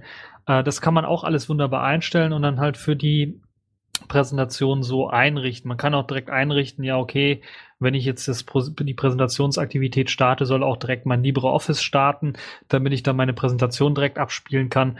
Das kann man alles auch so einstellen und ich glaube, das ist ähm, wirklich auch ein Feature, was, glaube ich, für die Leute, die es halt brauchen, wenn sie halt beruflich irgendwie und, und privates trennen wollen auf einem Computer, dann ist das, glaube ich, äh, eine sehr gute Möglichkeit. Aber ich glaube, dass das dann auch so richtig zum Durchbruch kommen könnte, wenn man das tatsächlich auf äh, Tablets oder Smartphones benutzen kann. Äh, weil da ist es ja häufiger so, zumindest bei Smartphones, dass die dann eventuell auch in, in Firmennetzwerken oder so eingerichtet werden. Könnte ich mir vorstellen, wenn man dann ein Smartphone mit Dual-SIM oder sowas hat, äh, macht es vielleicht schon Sinn, dass man da komplett die Oberfläche wechselt, äh, komplett das, das Kontakt, äh, die, die Kontaktliste wechselt von, von beruflich nach privat oder sowas, je nachdem, wo man gerade ist. Ähm, und diese Trennung halt hat. Und ich glaube, das, das macht da sehr, sehr viel Sinn. Also Aktivitäten sind schon sehr, sehr gut in KDE integriert. Ich könnte mir wünschen, dass es an der einen oder anderen Stelle noch ein bisschen was besser funktioniert. Ähm, da kommen wir vielleicht auch ein bisschen zu den Nachteilen von KDE. Was mir bei den Aktivitäten noch nicht gefällt, ist, dass äh, das Panel selber eben ähm, unabhängig von diesen Aktivitäten immer an ist oder ausgeschaltet ist. Das heißt, man kann es selber nicht irgendwie so konfigurieren, dass es auf der einen Aktivität oben ist zum Beispiel und auf der anderen unten ist oder auf der einen ist, sind da eine ganze Menge Programme drin oder so und auf der anderen nicht mehr. Das ist so das, was mir jetzt so spontan noch äh, einfällt, so zu den Nachteilen. Also ich habe auch noch ein paar Nachteile, äh, wo wir jetzt schon mal so ein bisschen was, was wir toll finden, erzählt haben. Ein, ein ganz großer Nachteil, ähm, da kann man jetzt auch wieder rumdiskutieren, ist für mich immer noch Kmail 2 o- oder alle PIM-Programme eigentlich. Also mit, ähm, mit dem Schwenk auf KDE 4 kamen ja ziemlich viele neue Technologien. Wir hatten schon bei Solid und äh, Plasmoids und so weiter und so fort. Äh, unter anderem ist auch eine Technologie angedacht worden, Akunadi. Ähm, eigentlich auch eine tolle Sache. Hatten wir auch mal ein Interview zu, wie an vielen Stellen. Ich glaube, wir könnten jetzt zigtausend Radetux-Interviews auch nochmal so verlinken zwischendurch. Ähm, das ist die Idee, ein äh, Framework auf dem Desktop zu haben, der alles bereitstellt, was sich um Kontakte, um E-Mails und so weiter dreht. Das äh, läuft halt im Hintergrund und würde dann E-Mails synchronisieren und ähm, Kontakte und Notizen und so weiter und so fort. Und wenn man jetzt ähm, Programm wie das Mail-Programm starten würde, würde sich das halt damit verbinden und nicht direkt mit dem Server, sondern einfach mit dem Akonadi-Framework und das Akonadi-Framework handelt halt alles. Und es hat ziemlich lange gedauert, bis ähm, das so Einzug gehalten hat in KDE. Jetzt ähm, KMail ist, glaube ich, erst mit, K äh, mit, mit KDE Software Collection 4.7 oder so richtig umgestellt worden. Kontakte schon ein bisschen vorher, also es hat ziemlich lange gedauert, obwohl es schon für 4.0 irgendwie mal so halb geplant war. Ähm, und es funktioniert einfach immer noch nicht richtig.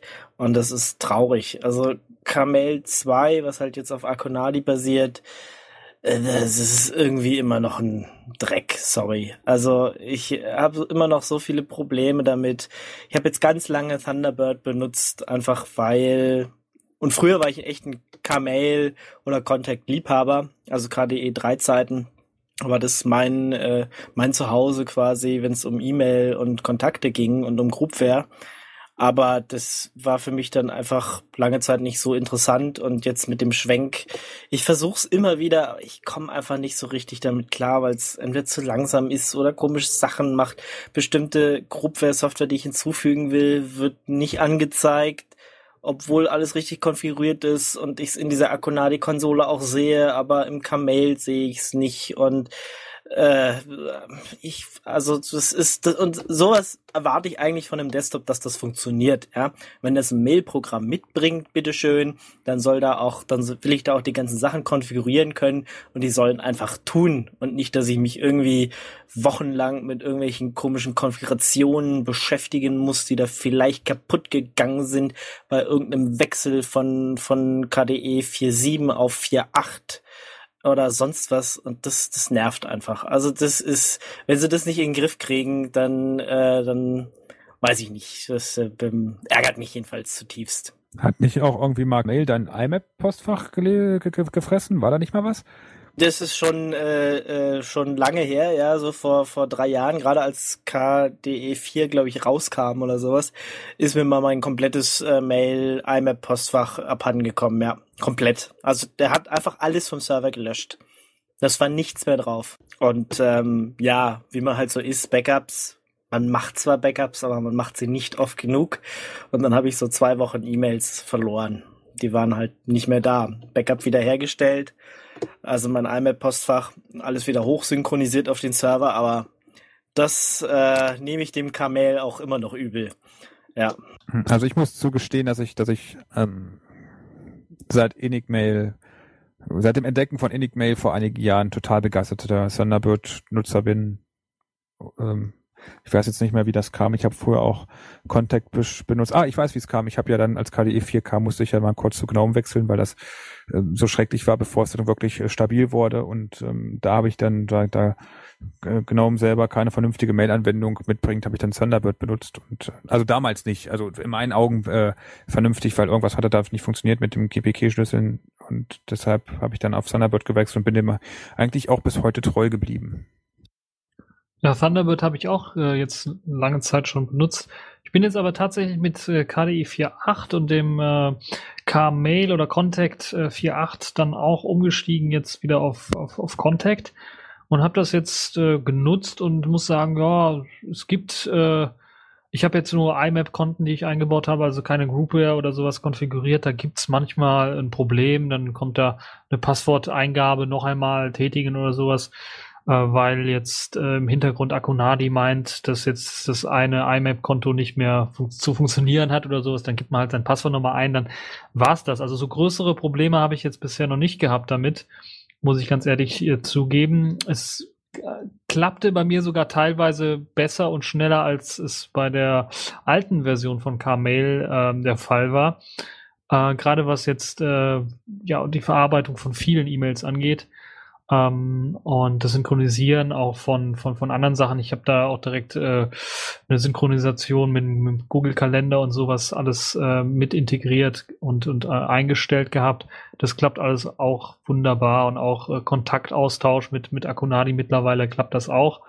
Aber ich muss ganz ehrlich äh, zugeben, es gibt natürlich da die Probleme, die ich teilweise auch vorher schon hatte, wo ich das mal an, ausprobieren wollte ähm, die natürlich dadurch entstehen, dass im Hintergrund halt eine ganze Menge an Sachen ablaufen und verschiedene Technologien da verwendet werden, um, um halt äh, das Ganze dann zu stützen. Da gibt's verschiedene Akunadi-Versionen auch noch, die man benutzen kann, die man ausprobieren kann, damit das äh, dann besser funktioniert oder teilweise sogar auch schlechter funktioniert.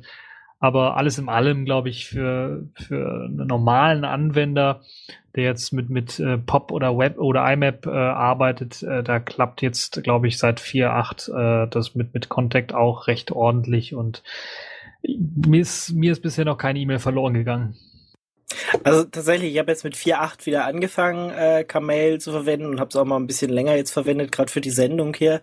Und ähm, ja, IMAP tut tatsächlich, ähm, so wie es vorhergesehen ist, aber wie gesagt, ich, ich habe es dem ja dann gleich gegeben und da ich tatsächlich Open Exchange, Colab und Zarafa äh, verwende in der einen oder anderen Form, äh, habe ich dem alles vom Fraß vorgeworfen und mit Teilen kann man zurecht und mit anderen Teilen halt gar nicht und dann halt so obskure Sachen, dass, dass die Einstellung im Backend zu sehen ist, aber im Kamel selbst dann halt nicht und du weißt halt nicht so richtig, was du tun musst, außer du friemelst dich halt direkt in dieses Framework rein. Da gibt's dann natürlich auch zigtausend Hilfeforen und sowas, aber da hatte ich dann auch einfach keine Lust mehr, wo ich äh, gedacht habe, es muss doch einfach mal funktionieren. Und ähm, das ist schade. Ich hoffe mal, dass es irgendwann funktioniert. Wahrscheinlich funktioniert's äh, kurz bevor sie dann auf KDE 5 gehen und dann funktioniert es wieder nicht mehr. Äh, das unke ich jetzt einfach mal so. Also das ist so der für, von aus meiner Sicht zurzeit der riesengroße Nachteil. Es wird zwar immer besser, aber das immer besser ist mir halt persönlich noch nicht gut genug. Habt ihr noch Nachteile, ihr seht? Sachen, wo ihr sagt, ne, das geht eigentlich so gar nicht. Was mich ganz ehrlich nervt bei KDE und wo ich mich dann gefragt habe, warum die das nicht hinkriegen, ist äh, die Startzeit von KDE selber. Also die ist irgendwie im Vergleich zu anderen Desktops ellenlang. Ich weiß, da wird eine ganze Menge in Cache geladen. Ich glaube, die laden das ganze Icon-Theme in den Cache und äh, viele verschiedene Programme in den Cache und dann werden ja auch noch standardmäßig alle Programme wiederhergestellt, die man bei der letzten Sitzung offen hat. Aber irgendwie dauert mir der Programmstart immer noch ähm, also zu lange, würde ich einfach mal sagen. Okay, kann ich also jetzt mit äh, OpenSUSE und Systemd und allem eigentlich startet mir der Rechner mit KDE und allen Fenstern, die vorher offen waren, schnell genug. Also da hatte ich früher schon andere Probleme, aber vielleicht einfach nur, weil ich die komplette Startzeit betrachte und nicht nur die von KDE, aber ähm, so auch so der Übergang zwischen, wann du nicht mehr siehst, dass es äh, also dass es KDE lädt, weil das ja ein fast fließender Übergang ist zwischen SUSE-Starten und KDE-Starten. Ich find's schnell genug auf einem, wie gesagt, 1,6 Dual-Core, Gigahertz Dual-Core-System. Ähm, ja, haben wir noch weitere Sachen. Uns ist heute derjenige, der eigentlich hier so ein bisschen den Miesmacher spielen sollte, der ist uns leider abhanden gekommen. Deswegen sind wir nur zu dritt.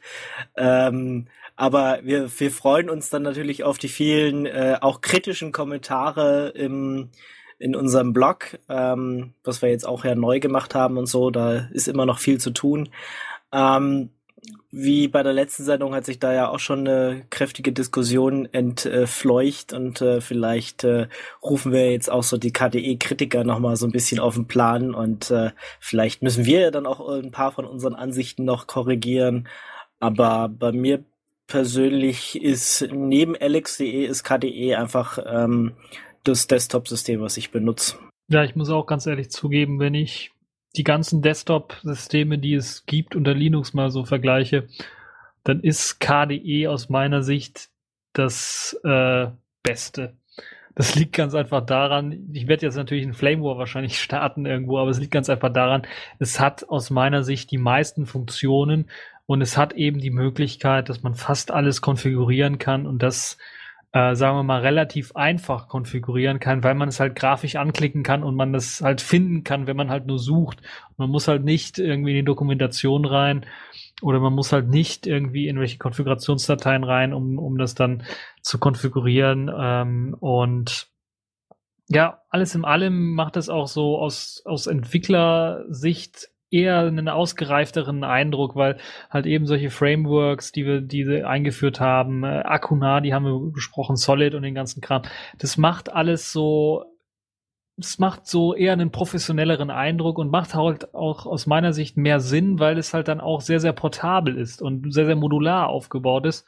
Und äh, vielleicht liegt es auch daran, weil ich Modularität so geil finde bei Programmen, weil dann einfach sagen kannst, okay, jetzt möchte ich was austauschen äh, und äh, das kann ich dann ganz einfach austauschen, was neues, neues Backend oder sowas schreiben und dann funktionieren alle Programme mit diesem neuen Backend, ohne dass ich da was ändern muss.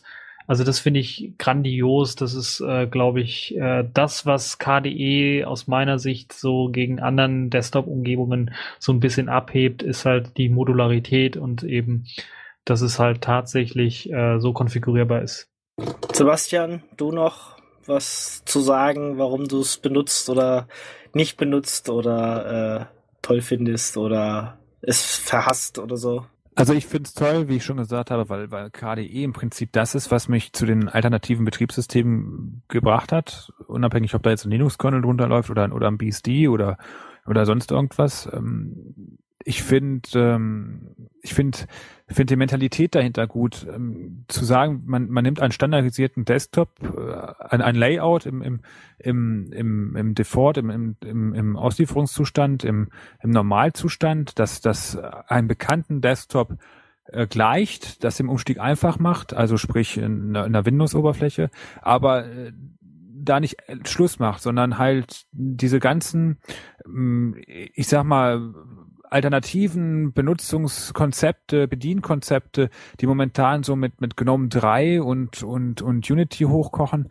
die sind auch bei KDE ohne Probleme möglich, wenn man das möchte.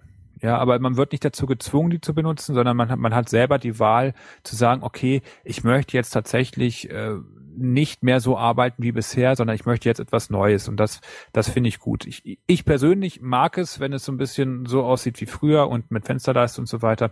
Aber wenn ich es nicht mehr mag, dann liegt es halt an mir, ähm, das zu ändern. Und wenn mir die Desktop, die, die Fensterdekoration nicht mehr gefällt, dann, dann schalte ich halt am Freitagabend um und äh, habe irgendwie so einen super mystischen Cracker-Hacker aussehen. Und wenn ich darauf Sonntagabend keinen Bock mehr habe, dann werde ich wieder konservativ und habe wieder den einfachen alten Look. Genau, also man kann Windows 95 verwenden. Ähm, oder man kann auch das äh, super neue, hypercoolste äh, Plasmoid-basierte Blagedöns-System verwenden, was man sich so äh, zurecht konfiguriert hat, wie man es will. Finde ich auch klasse. Ähm, dann habe ich noch einen, einen Punkt äh, auf meiner Liste, der, der mich auch so bei KDE hält, und das ist einfach die Community. Ähm, also gerade die in, in Deutschland ist halt die KDE-Community sehr groß und es, man findet auf jedem Event irgendwie Leute, die bei KDE mitarbeiten, KDE programmieren. Man kann zu regelmäßigen Treffen gehen. Man kann auch ganz leicht reinkommen und mitentwickeln. Auch wenn das ja wenigste, was ich mache, ist so alle paar Jahre mal einen Bug Report schreiben ähm, oder Crash Reports schicken oder sowas. Ähm, aber das ist für mich, ich, ich fühle mich da einfach wohl. Ich kenne da extrem viele Leute. Man hat sich so mit der Zeit angefreundet äh, und man kann halt auch mit Entwicklern einfach sprechen und man kriegt überall Hilfe. Ähm, also ich damals äh, hatte ich irgendwann mal Probleme mit äh, mit dem Network Manager, als er noch ganz neu war und UMTS-Verbindungen und sowas. Dann hat mir auf einem Stammtisch jemand gezeigt, hey, mach mal das so und so und so. Und dann seitdem ging's. Also ja, das ist einfach was, was, was mich bei KDE auch hält. Ähm, wenn, wenn man sich jetzt eine, die Unity Community in Anführungsstrichen anguckt, also ich kenne keinen Unity-Entwickler, wahrscheinlich werde ich auch, wenn das sich nicht von äh, Canonical irgendwie löst, jemals einen kennenlernen. Ähm, und äh, auch die äh, GNOME-Community ist für mich zurzeit immer gleich die Ubuntu-Community. Also sowohl Unity-Community ist Ubuntu als auch äh, GNOME-Community, auch wenn das jetzt böse ist, weil ich dann natürlich die ganzen Fedora-Leute und sowas alle unter den Tisch kehre, sollte man nicht tun. Ich, ich freue mich auf die Hasskommentare, sage ich nochmal. Aber ähm, ja, bei mir ist KDE deswegen einfach das Zuhause und immer noch der Desktop, den ich benutze, weil so über die letzten Jahre ich mich mit vielen Leuten da irgendwie angefreundet habe und da einfach ein nettes Verhältnis äh, entstanden ist. So, wenn ihr nichts mehr zu sagen habt oder Widerspruch, Ergänzung. Ich wollte an dieser Stelle nochmal ganz kurz Entschuldigung an Arthur sagen. Es war natürlich Arthur, der den Kubuntu-Vortrag auf der Ubucon gehalten hat. Ich habe ihn schnell gegoogelt.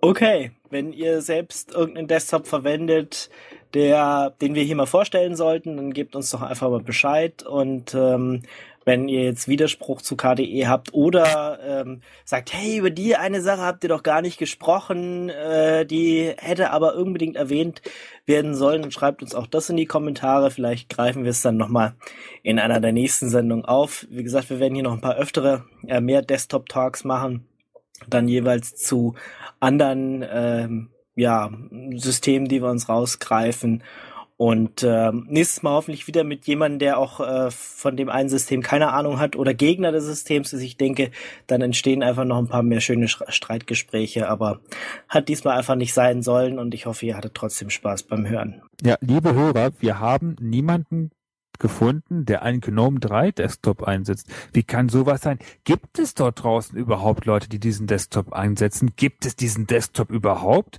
Wer möchte ihn verteidigen? Wer möchte erklären, was der so gut ist? Meldet euch doch einfach bei uns. Vielleicht habt ihr dann auch die Chance und kommt in die Sendung. okay, das war's. Vielen Dank fürs Zuhören und äh, wir gehen jetzt zurück an die angeschlossenen Sendeanstalten oder so ähnlich. Tschüss. Ciao. Ciao, ciao. Damit haben wir das Ende dieses Podcasts erreicht. Vielen Dank, dass ihr uns bis hierher zugehört habt. Wie in dem Gespräch zu KDE angemerkt, wir suchen auch jemanden, der sich mit GNOME 3 auskennt. Also falls du Lust hast und kannst die Features rund um GNOME 3 und was GNOME 3 so besonders macht, erklären und, und hast Lust, dich mit uns im virtuellen Radio-Talk-Studio zu treffen, dann sag doch einfach Bescheid, wir würden uns freuen. Denn natürlich können wir selbst, wenn wir uns jetzt mit GNOME 3 oder mit jedem anderen Desktop beschäftigen, natürlich nicht so gut Frage und Antwort stehen wie jemand, der diesen Desktop nutzt und, und seine Vorteile sehr gut beschreiben kann, weil er sie im täglichen Gebrauch jedes Mal benutzen muss. Das gilt natürlich nicht nur für GNOME 3. Also wenn ihr LXDE einsetzt oder, oder Enlightenment oder irgendeine andere Desktop-Oberfläche und ihr sagt, das ist genau das Ding, das hat die Features, die man braucht, ich weiß gar nicht, warum ihr etwas anderes benutzt, dann sagt Bescheid, dann machen wir das zusammen, wir nehmen das auf Ihr habt den Unity Podcast sicherlich gehört. Dann habt ihr gemerkt, dass wir nicht böse zu Gästen sind, im Gegenteil. Und wir sind sehr interessiert daran, äh, natürlich auch diese neuen Desktop-Umgebungen kennenzulernen, denn alle kennen wir natürlich auch nicht, vielleicht vom Hörensagen, mal gesehen, aber selbst eingesetzt oder gut erklärt bekommen, ist natürlich eine ganz andere Geschichte. Dann bleibt uns an dieser Stelle nur ein schönes Osterfest zu wünschen. Wir sagen vielen Dank fürs Zuhören. Wir freuen uns aufs nächste Mal. Macht's gut. Das war eine Sendung von Radio Tux, herausgegeben im Jahr 2012. Unter Creative Commons Namensnennung, Wiedergabe unter gleichen Bedingungen. Lieder sind eventuell anders lizenziert. Mehr Infos auf radiotux.de. Unterstützt von Tarent Fairtrade Software. und unseren Hosting-Providern Manitou und Vollmar.net.